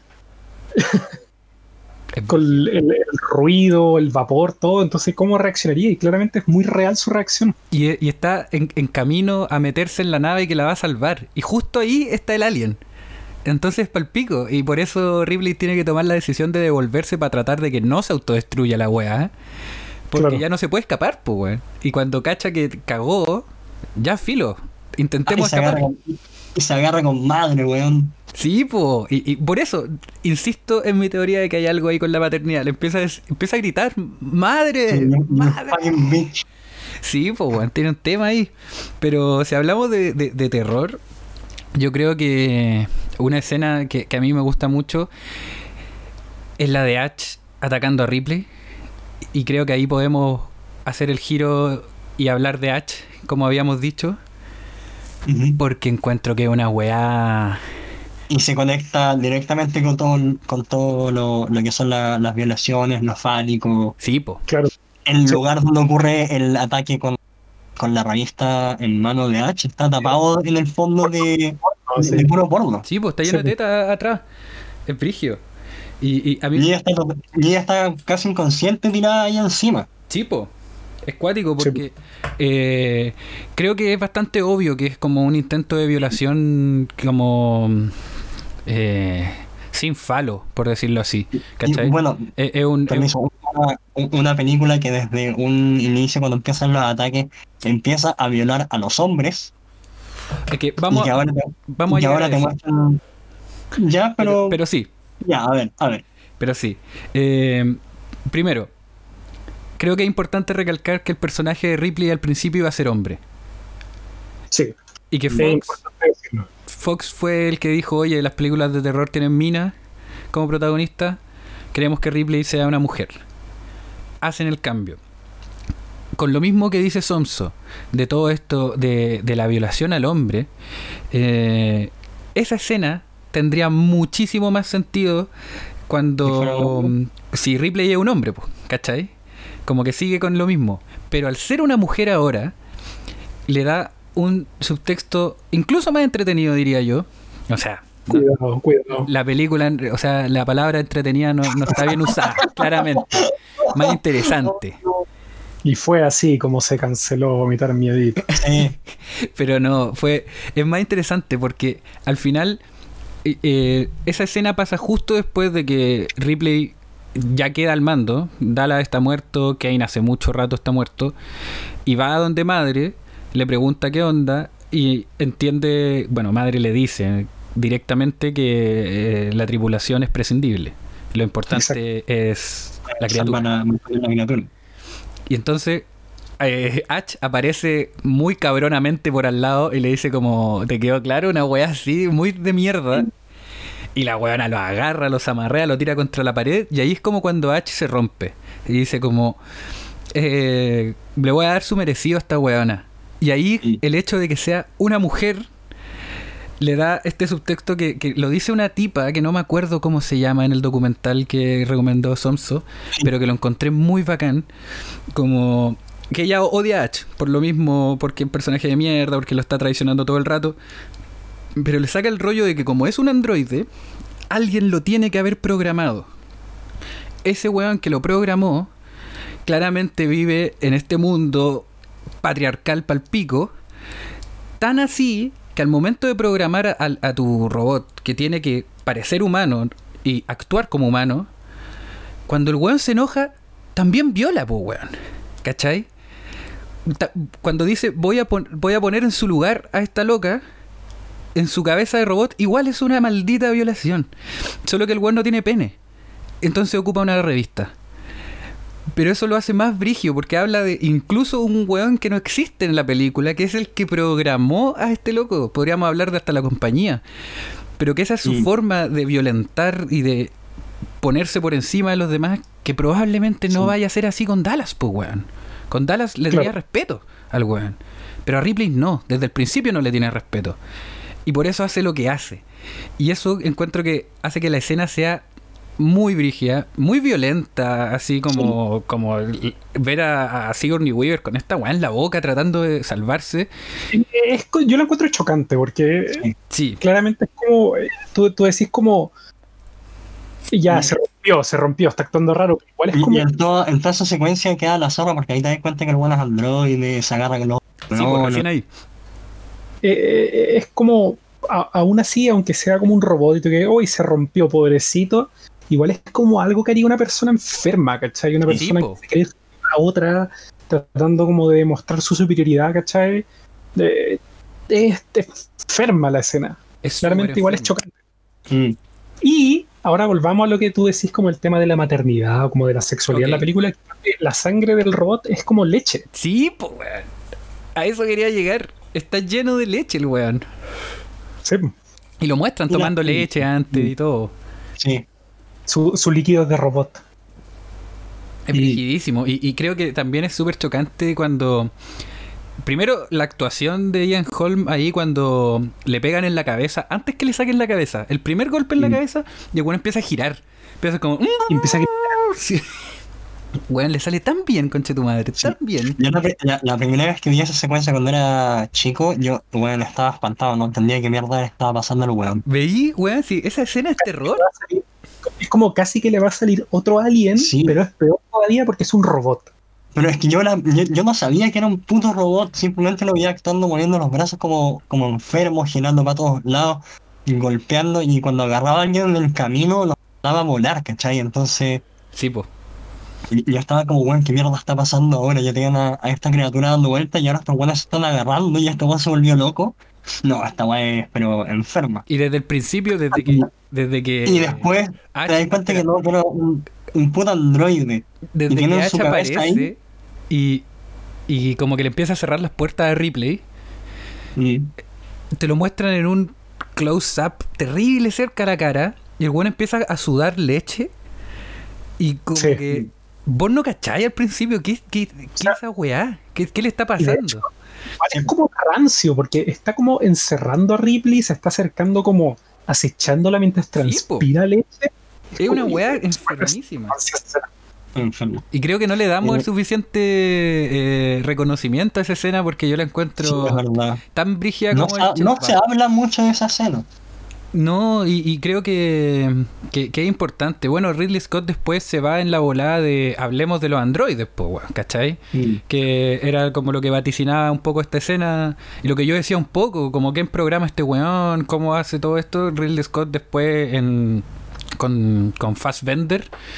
Eh, ¿Y cómo se llaman los, los androides que hace Fassbender en Y Walter, Walter y cuánto? David. Y David, ya. Esos dos personajes ahí como que Ridley Scott dice, hablemos de androides, como volvamos un poco a hablar como Blade Runner, pero en el mundo de Alien. Bueno, David se parece mucho a H en, en ese aspecto. Son muy. Y siempre hay un androide al final, po. Como Sí, bueno. que está ese. Pero encuentro que, encuentro que dentro de todos los androides de la saga, encuentro que H se asemeja mucho más a David que a cualquier otro del resto de la saga. Eh, justifique su respuesta, jovencito. Eh, por, por toda esta necesidad también de, de seguir el patrón del, del dueño del creador de dicho androide y cómo se desempeñan en mantener a la criatura, el, el, el criarla básicamente. Claro. Igual, No, no es que la tengan en brazos, pero No. gracias a ellos, gracias a ellos eh, nacen estas criaturas. igual David es eventualmente se revela, ¿o no? ¿O ese es Walter? No sé, Walter. Ah, bueno, filo. Eh, ya, dijimos que no íbamos a hablar de secuela, así que echemos para Pero ya atrás. lo hicimos, ahora Reversa. Isolation. Reversa. Eh, sí, Y bueno, y así con la Isolation. podemos hablar, weón, horas si abrimos la puerta a las secuelas y las precuelas. ¿Cacha que eh, hay un guiño muy interesante en Alien Isolation? Pero así lo que me va a demorar 10 No, segundos. dale nomás. En, en uno de los capítulos del juego, cuando los androides empiezan a revelar spoilers, a, eh, androides en Alien revelándose, uy, no me lo veía. Y en uno de los capítulos del juego, cuando los androides ya están, se revelan, tú vas pasando por una parte de esta nave y te encuentras con el cadáver de una persona que está en un mesón, que es una persona como que estaba atendiendo gente, como recepción, Ya. y esa persona está muerta con una revista en la boca. Ay, conche tu madre. Sí, está, está muerto así como con la cabecita para atrás y con una revista enterrada en la boca. Así. Oh, Oh, Sí, interesante. Encuentro que es un bonito guiño. sí. Qué brigio, qué miedo, qué, qué ganas de jugar ese juego. Maldita sea, los androides, los androides lo lograron, weón. Lo logró, algún, al menos uno. Sí, exacto. Cumplió su sueño de la persona que lo programó. Y después, eh, bueno, volviendo al ataque a H, eh, bueno, y a H en general, como el, el personaje, la forma en la que está hecho, y más importante eso, incluso más de cómo está escrito y lo importante que es para la trama, para que nazca el alien y todo, es como actúa Ian Holm. No solo cuando le pegan en la cabeza y esta weá es rarísima, sino que esa, esa weá de siempre estar sospechando, esa weá de cuando bajan al planeta y dicen como, H, nos veí, y el weón hace como un juego con las manos, y es súper incómodo igual, pero igual es humano, es rarísimo. Cuando ya sabéis que el weón es, es- es un androide, Androide lo odiáis, odiáis toda esa humanidad que el sí, po weón, porque te la está vendiendo bien. weón. Es como bastardo culiado, weón. Eh, eh, eh, Está muy bien hecho ese personaje y el actor la cagó que hace una pega buena porque de verdad, si empezáis a verla de nuevo, todas sus actitudes son humanas, pero un poquito raras. Cuando está peleando con Ripley se pone, se pone el, el brazo como en la cadera, pero igual que un poquito raro. Y, Sí. O quizás estoy leyendo mucho entre líneas, no sé. Pero yo siento que sí, que siempre desde el principio te están tratando de, de- de decir como que este weón No confíen en el. sí es el que Como menos con debe este weón. ¿Estáis viendo mi película? Atenta con este weón, mira. Claro. Te estoy mostrando. No, así que no, Ash encuentro que es tremendo personaje y tremenda idea. Sí. Como dice Somso, la primera vez que vi esa weá, tú crees que se viene otro alien, pues weón. Entonces el giro Mm. del androide está muy bien hecho, porque no te lo esperáis, pero para nada. Es el personaje que no A muere gracias que- al alien. A pesar de que estáis en- viendo ciencia ficción y que ya viste Star Wars, pero como estáis acostumbrado a, a ver estos androides que son realmente máquinas, no te esperáis ver a uno con piel humana. Claro, po. Esta weá antes de Siendo, siendo prácticamente un humano. Mm.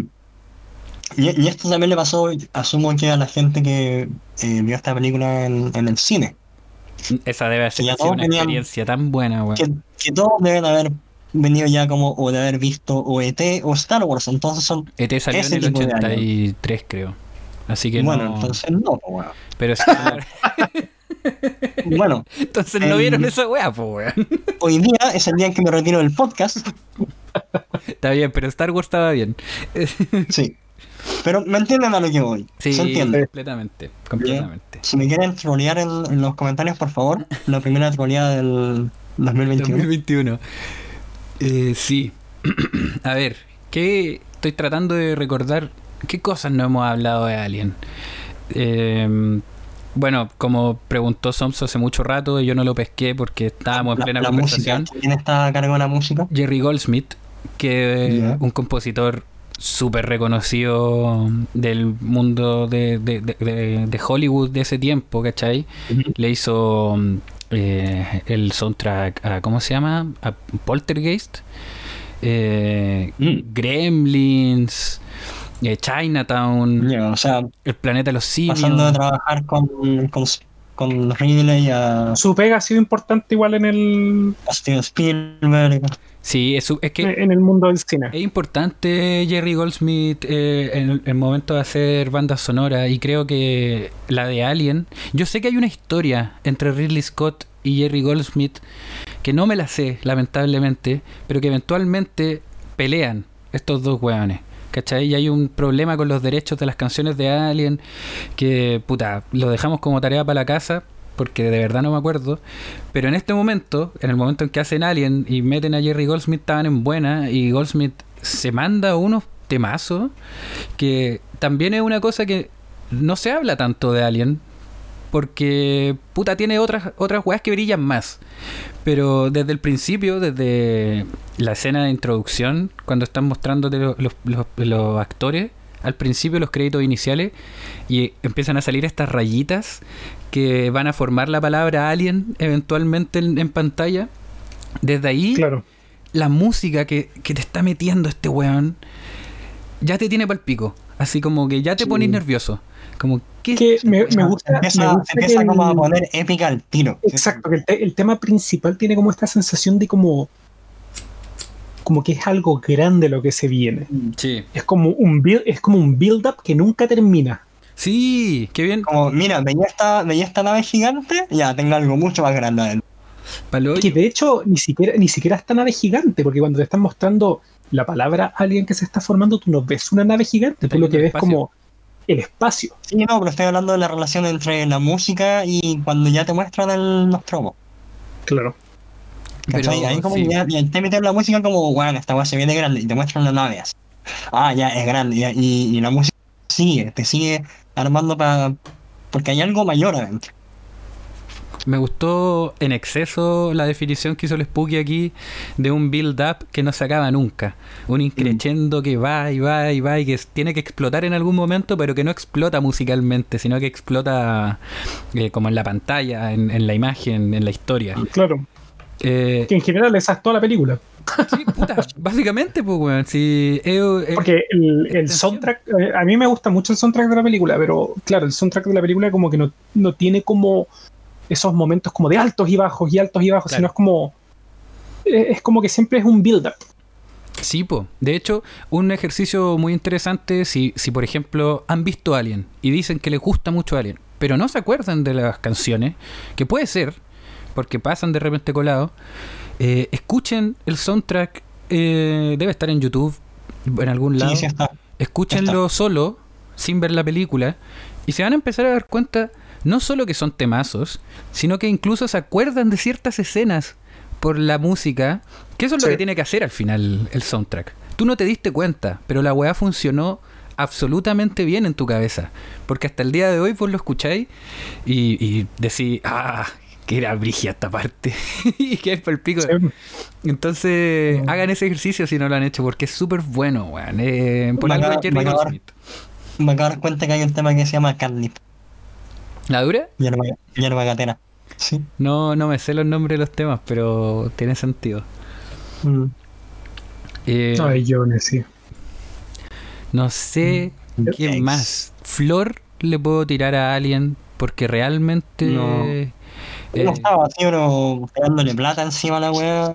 Flores, weón. es que está bien porque se- Azúcar, se nota que hicimos la colores. pega. eh, porque terminamos con un la- tema... Hicimos la, pega, hicimos la pega de amar la película. Esa, e- esa es la pega que hicimos. ¿Había que hacer otra pega? Puta, No. tiene, tiene la pregunta del millón ahí, Spooky. Es que claro, eh, no hay mucho más que hacer más que como rendirse a esta película. Yo insisto, si hay alguien que nos está escuchando y que está diciendo, oye, pero estos weones solo le tiran flores y la weá, por favor, di- dime qué le puedo criticar a Alien. Dime qué le ¿Qué criticarías tú a qué le ustedes? Por favor. Y, y no es mala, así, no como para que peleemos terrible brigio y la weá, sino que Mm. solo para que conversemos, porque realmente yo, como bien dijo Somso, desde que empezamos a hablar que, va- que vamos a conversar en vomitar miedito sobre Alien, uno se pone a pensar, ¿qué se le puede criticar a esta weá? Es demasiado buena. Le, le podéis criticar. Mis críticas pueden venir más con las secuelas. Más por dónde se fue Sí. Ridley Scott. que- Weá así. ¿Cachai? Pero a esta Bueno, si, empezamos así nos vamos a agarrar a combo. Puta, puede ser, pues, weón. que no, no es malo. Pero, pero claro, eh, a esta película específicamente centrada en su propio mundo, que es un ejercicio igual súper bueno de hacer, como ver Star Wars la primera, pero solo la primera, sin pensar en todas las demás weas, y te funciona súper bien igual.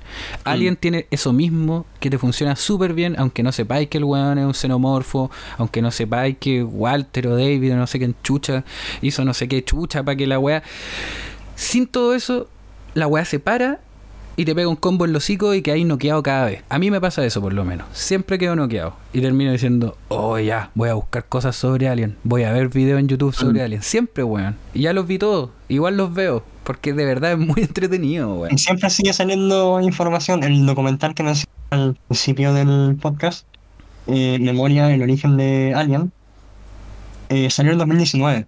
Sí, po. Y el documental anterior a ese debe haber sido por ahí por el 2006, 2009.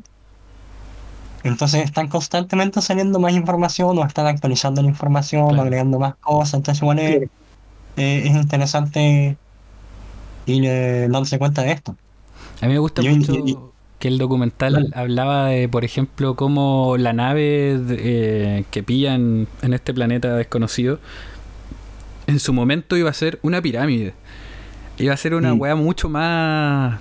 eh, no sé cómo decirlo. Humana, O no sé si humana, pero como más épica. Como... Yo creo ¿Mm? que ahí lo hubieran embarrado porque, como dije anteriormente, lo que más me gusta es el hecho de que no se sienta humano. Exacto. Entonces, cuando ya empiezan con la tontera de no, de la pirámide, de que todo esto hecho por el humano, ya como que empieza a guatear para mí, Que, a mi que- gusto. que parece algo como hecho con mano humana, ya la weá no tiene tanto sentido. Po. sí.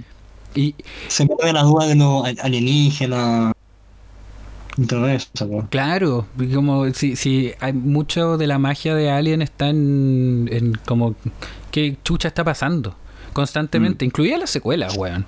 Incluso ¿De qué es cuando ya esta weá? sabí, La, la primera, la primera vez que vi al, al Space Jockey, decís, ¿qué mierda es eso, weón? weón, y, y, y, y pasó, Y es como, weón, es gigante y no, no te dan más. Y es como, weón, era No. gigante. Lo único que te dicen es que tiene un hoyo en el pecho.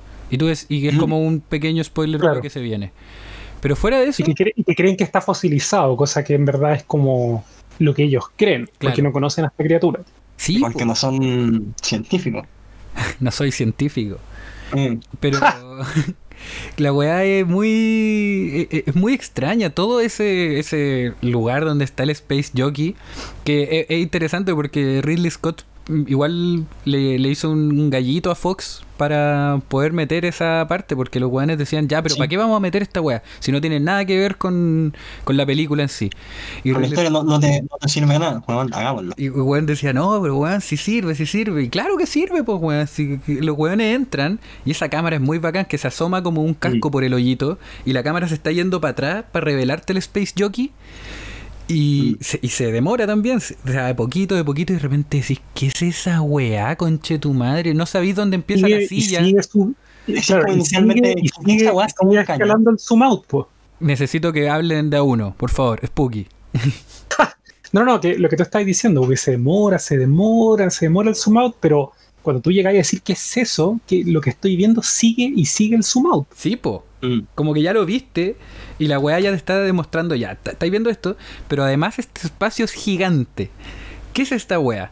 ¿Qué, qué, qué es esta cosa que tiene Es adelante? un, es un tubo, un rifle gigante, y de repente empezáis a cachar que hay como, como que hay la forma de, de algo que estaba sentado ahí, weón. Y es como, ¿qué es esa weá? Y tiene una cara, y ahí es como, conche Sí. tu madre.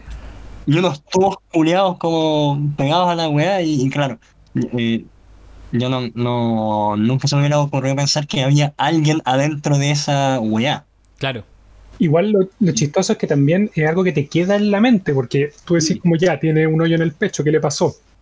Pero después nos vamos a la Nostromo y alguien le explota el pecho y tú decís, ah, Ah. eso fue lo que pasó. Claro. Y Y te hace sentido al toque.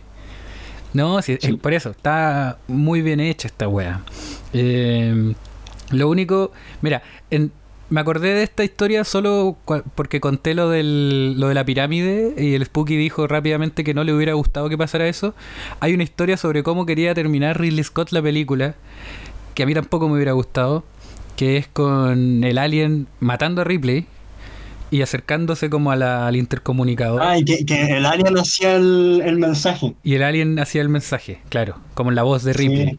así como para que le creyeran. Y. Pésimo final. No, pues, weón, claramente pésimo final, pues, weón, no funciona, ¿cachai?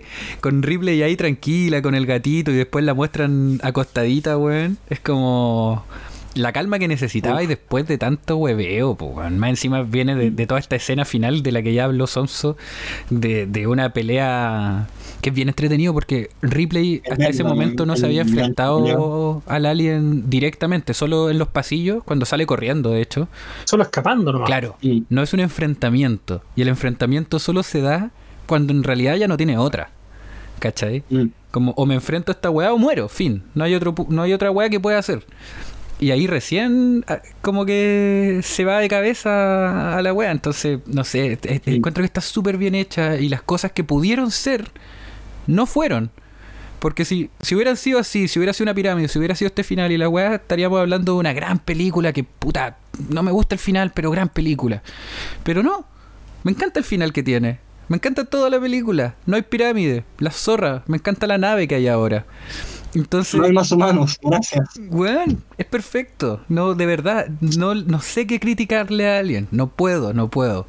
Así que, no sé, por favor, le abro el micrófono, que, que hablen lo que quieran, porque yo realmente no, no, no sé, me, me siento mal de tanto que le estoy chupando el pico a, a alguien. Así como lo consiguió.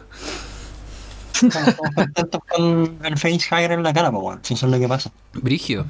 Entonces, de verdad. Que no hay nada que decir, pues o sea, yo Sí, ya lo todo. bueno, yo, a mí igual con, con este mensaje me gustaría dejar un- una pequeña idea que le parece. bueno, es que le parece al público este tema del invitado especial que tuvimos, eh, especialmente Spooky llegó acá porque lo conocemos como un ávido ferviente, romántico, amante de, de Alien y todo lo que conlleva eso, y por eso llegó acá al, al podcast. Sí. de- Eh, a ustedes, el público, le- les llamó la atención esto, tener a alguien más en el especiales, no les llama mucho la atención, y si no, bueno, en una de esas puede que nos digan que no les gusta, igual lo hacemos, porque bueno, a nosotros sí, sí nos entretiene. Porque quizás es tu programa. claro. Sí. porque hacemos lo que queremos. Pero nos encantaría Sí. saber su opinión igual.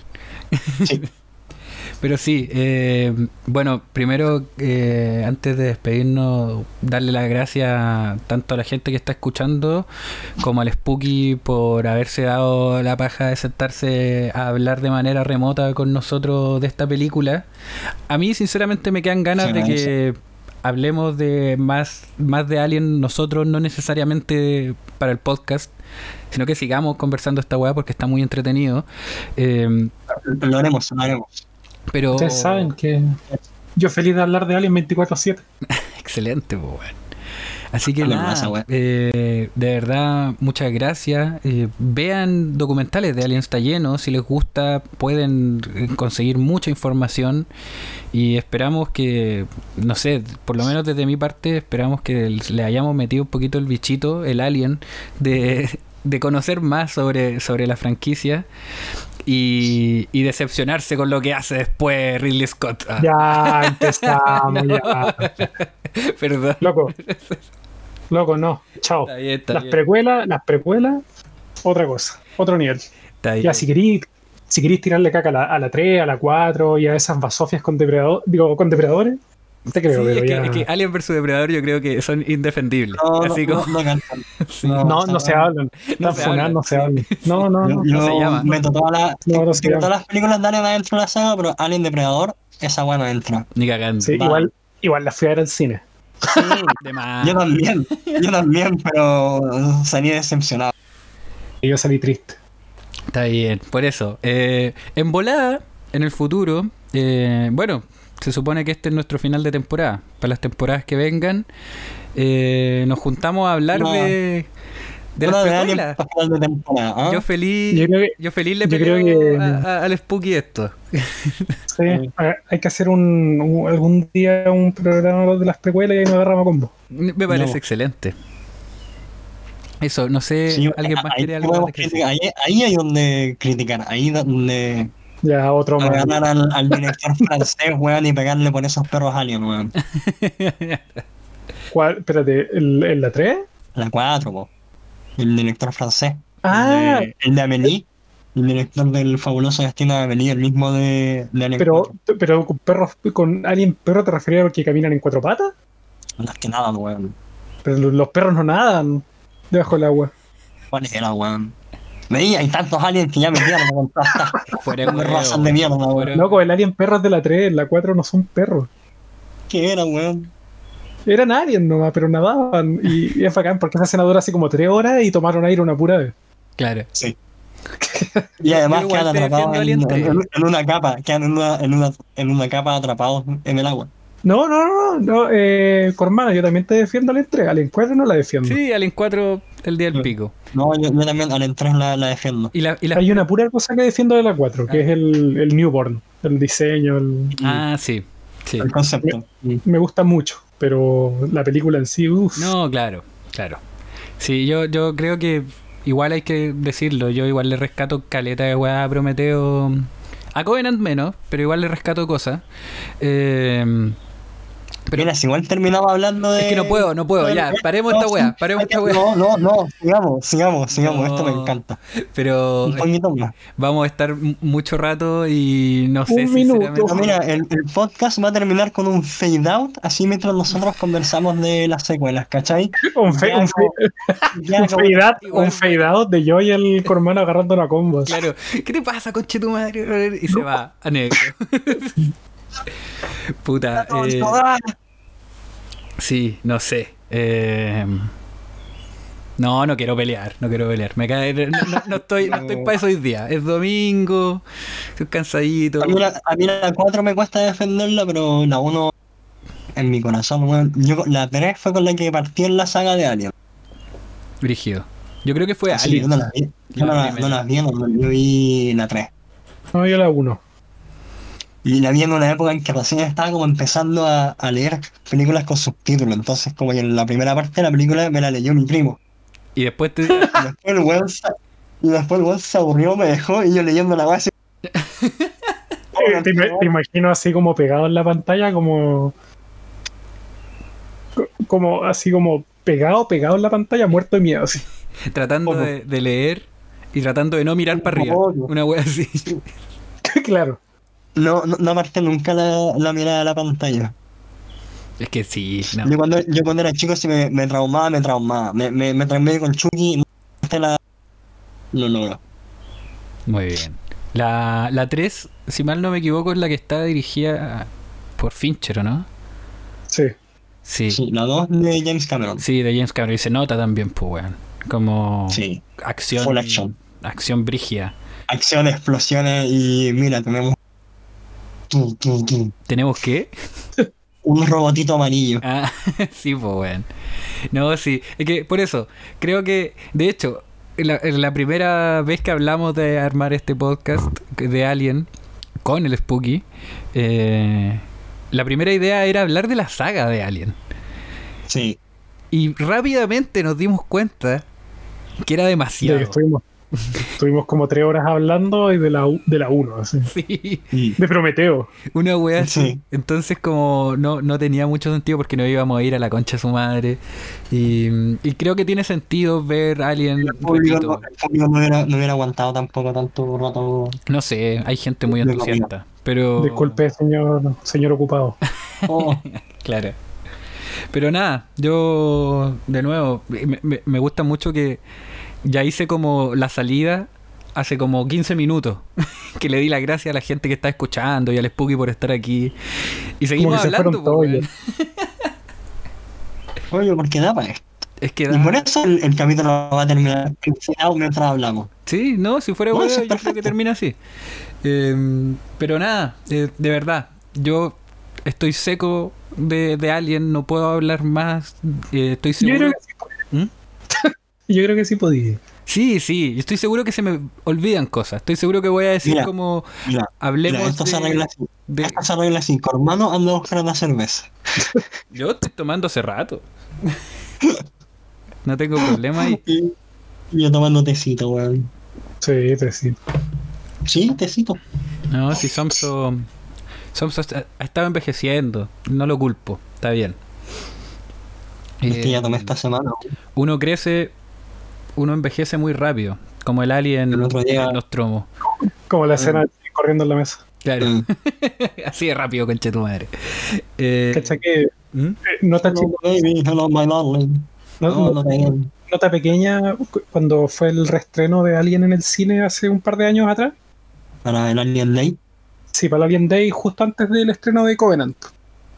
Eh, reestrenaron Alien 1, la fui a ver al cine Qué lindo. y fue chistoso. Bueno, onda- uno fue la primera vez que la vi en el cine, la 1. Igual fue una experiencia así religiosa. Eh, pero lo chistoso es que toda la gente se rió en esa escena. Como que igual me sacó un poco y me dio pena, así como de que De más, fuera como pues, comedia. Porque eh, Así como, además es la escena. sí. Y además como es tan icónica, weón, y se ha visto en tantas veces como reinterpretada, rehecha. Sí, es que como, Eso es culpa del, po. de, de que ya conozcamos tanto a Alien, pues, weón. Es que, ya, mira, aquí tengo otro tema para hablar, que Brigio, vamos a seguir hablando con Chetumario. Ya, vamos. Tengo otro tema, que fue algo que mencionó el Spooky. Perdón, estoy fumando un tabaco de esos que te hacen reír. Eh, el, mencionó la, lo icónico que había terminado siendo el personaje, el xenomorfo en sí, ¿cachai? Y creo que sí, pero además eh, el xenomorfo pasó como a ser cultura popular, más allá del terror o no, o la ciencia ficción incluso, pero el personaje dentro de la cultura del terror en sí, yo creo que es tan importante para el terror específicamente, porque es una criatura primero más rara que la chucha. Estamos en el mundo de Alien y todo y ya, ya lo conocemos, pero en su momento, weón, no tiene ojos. ¿Qué me estáis hablando? Tiene esta weá que le sale de la boca a ese alien chiquitito. Weón, es una weá rarísima. Y al mismo tiempo, eh, se venían los 80. Y en los 80 empieza el slasher, empieza este, estos personajes como que son icónicos por su... A ver, por su brutalidad, por su máscara. En el caso de Freddy Krueger, porque habla mucho, ¿cachai? Como weá así. Y el alien O se... Jason que no habla nada. Claro, y el alien se destaca en otras weas, así como en, en su forma casi que animal de atacar, en, en lo extraño que está, que, que te mata, ya, ya hablé de la wea que le sale la boca, cómo se echa Lambert, hermano, con, el, con la cola, como tajeándola de abajo para arriba a la mitad del cuerpo, weón, y que ni siquiera te lo muestran, te lo, te lo sugieren nomás. Mm. Eh, O sea, en- yo creo que sugieren otra cosa más que la tajeada. o sea, claro, pues, weón. Sí. Sugieren como el, el... De nuevo hablamos de la sexualidad, pues, weón. Y de lo... Porque, ¿sabes por qué? Porque después cuando encuentran su cadáver está sin pantalones. Ah, sí, y eso cuando... Ah, no, Es que en esa escena se ve, se ve más Parker que Lambert, creo. Pero, loco, No, no cachado. ¿ves ese No, mira, si que el Spooky lo dice, yo le creo. Hasta cuando de haber visto tantas veces secuencia. se ve en el piso y se ven solo las piernas de Lambert colgando y está sin pantalones, está descalza incluso, sin zapatos, sin nada. Coche tu madre, weón. No Entonces cachado. es como, es como casi que la criatura la violó. Claro. Sí. No, sí, una weá. Y, y lo, lo bueno...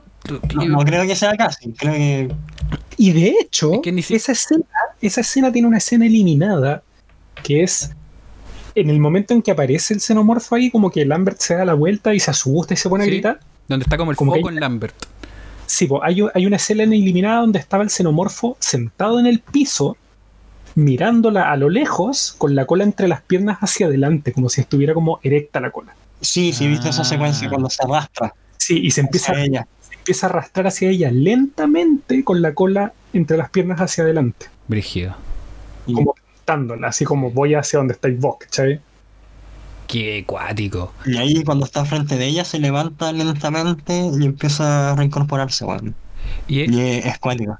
es cuático que, que además el, el- todas esas cosas que nosotros ahora cachamos bien, eh, a mí de nuevo, las primeras veces que veo a alguien el, el subtexto sexual, uno lo puede intuir quizá.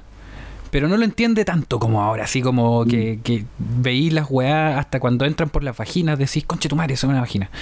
Eh, vais cachando con a medida que la vais viendo y te la vais repitiendo. Y imagínate, yo la he visto mil veces y nunca he cachado lo de Lambert. Eh, entonces, tiene. Eh, la secuencia te la, te la voy a mandar por YouTube. No se puede encontrar por, eh, por Sí, YouTube. demás, pues, weón. Dale nomás. Pero, claro, eh, eh, la criatura es tan extraña. Y, por ejemplo, que, que tú me digas eso, que tiene todo eso, ese, esa muerte, tiene todo ese subtexto, bueno, ni siquiera subtexto, ya derechamente texto sexual. eh, pero que aún así es una criatura. Puta, es que está mal decir animal. Pero como natural, no sé, como, como, como que se guía por instintos, pero al mismo tiempo sus instintos son tan retorcidos y nada de eso te lo deja claro. Tú no termináis sabiendo nada de Freddy, termináis sabiendo quién chucha es, ¿cachai? De, de Jason también. Weón, hasta de, de, de Myers, de Halloween. Pero el alien es una weá que en la película no cacháis nada. Y es tan rara la weá. Le veís la- el pico en la cabeza y decís como tendrá que ver con sexualidad. Y no necesariamente cacháis a la primera. No sé, te, te deja bien. También está conectado con, un poco con el tema de que como es esta weá desconocida que viene del espacio, te da ese, ese lugar para, para jugar un poco, ¿cachai? Con, con esa parte desconocida de la criatura de, de si es que es un falo, es una vagina, o qué es lo que es realmente. Claro, no sé, eh, es rarísimo. Nunca hablamos de la sexualidad del alien más que para los ataques, ¿cachai? Y, y eso dice algo, po, eso está eh, en su diseño en sí. claro. O sea, obvio, pero, pero como en, en su, en su comportamiento y la weá, como el loco tiene todo el rollo sexual, tiene todo el rollo sexual reproductor también, como, como deja los huevos, ¿cachai? El mismo huevo al principio que ya hablamos. Pero todas esas weas como que no te la... H en ningún momento te dice como "Mm, es una criatura alienígena eh, muy sexual, ¿cachai? Nunca hay nada obvio, sino que es... Bueno, igual hay, hay, hay una avispa que tiene este comportamiento un poco de, del que pone las larvas dentro de unas orugas y después las orugas revientan por dentro porque le salen las larvas de, de la avispa, ¿cachai? Sí, Entonces, eh, el comportamiento animal, así como real, basado, está. La, claro, existe. Eh, eh, la mantis religiosa que eh, se, para- se reproduce y, y mata a su presa. ¿cachai? Está toda esta weá. Claro. La cuestión es que es netamente instintivo. Mm. Se, se basa en, en comer, reproducirse y matar, nada más. Claro. Y no, y, y no mata por deporte, mata para poder reproducirse.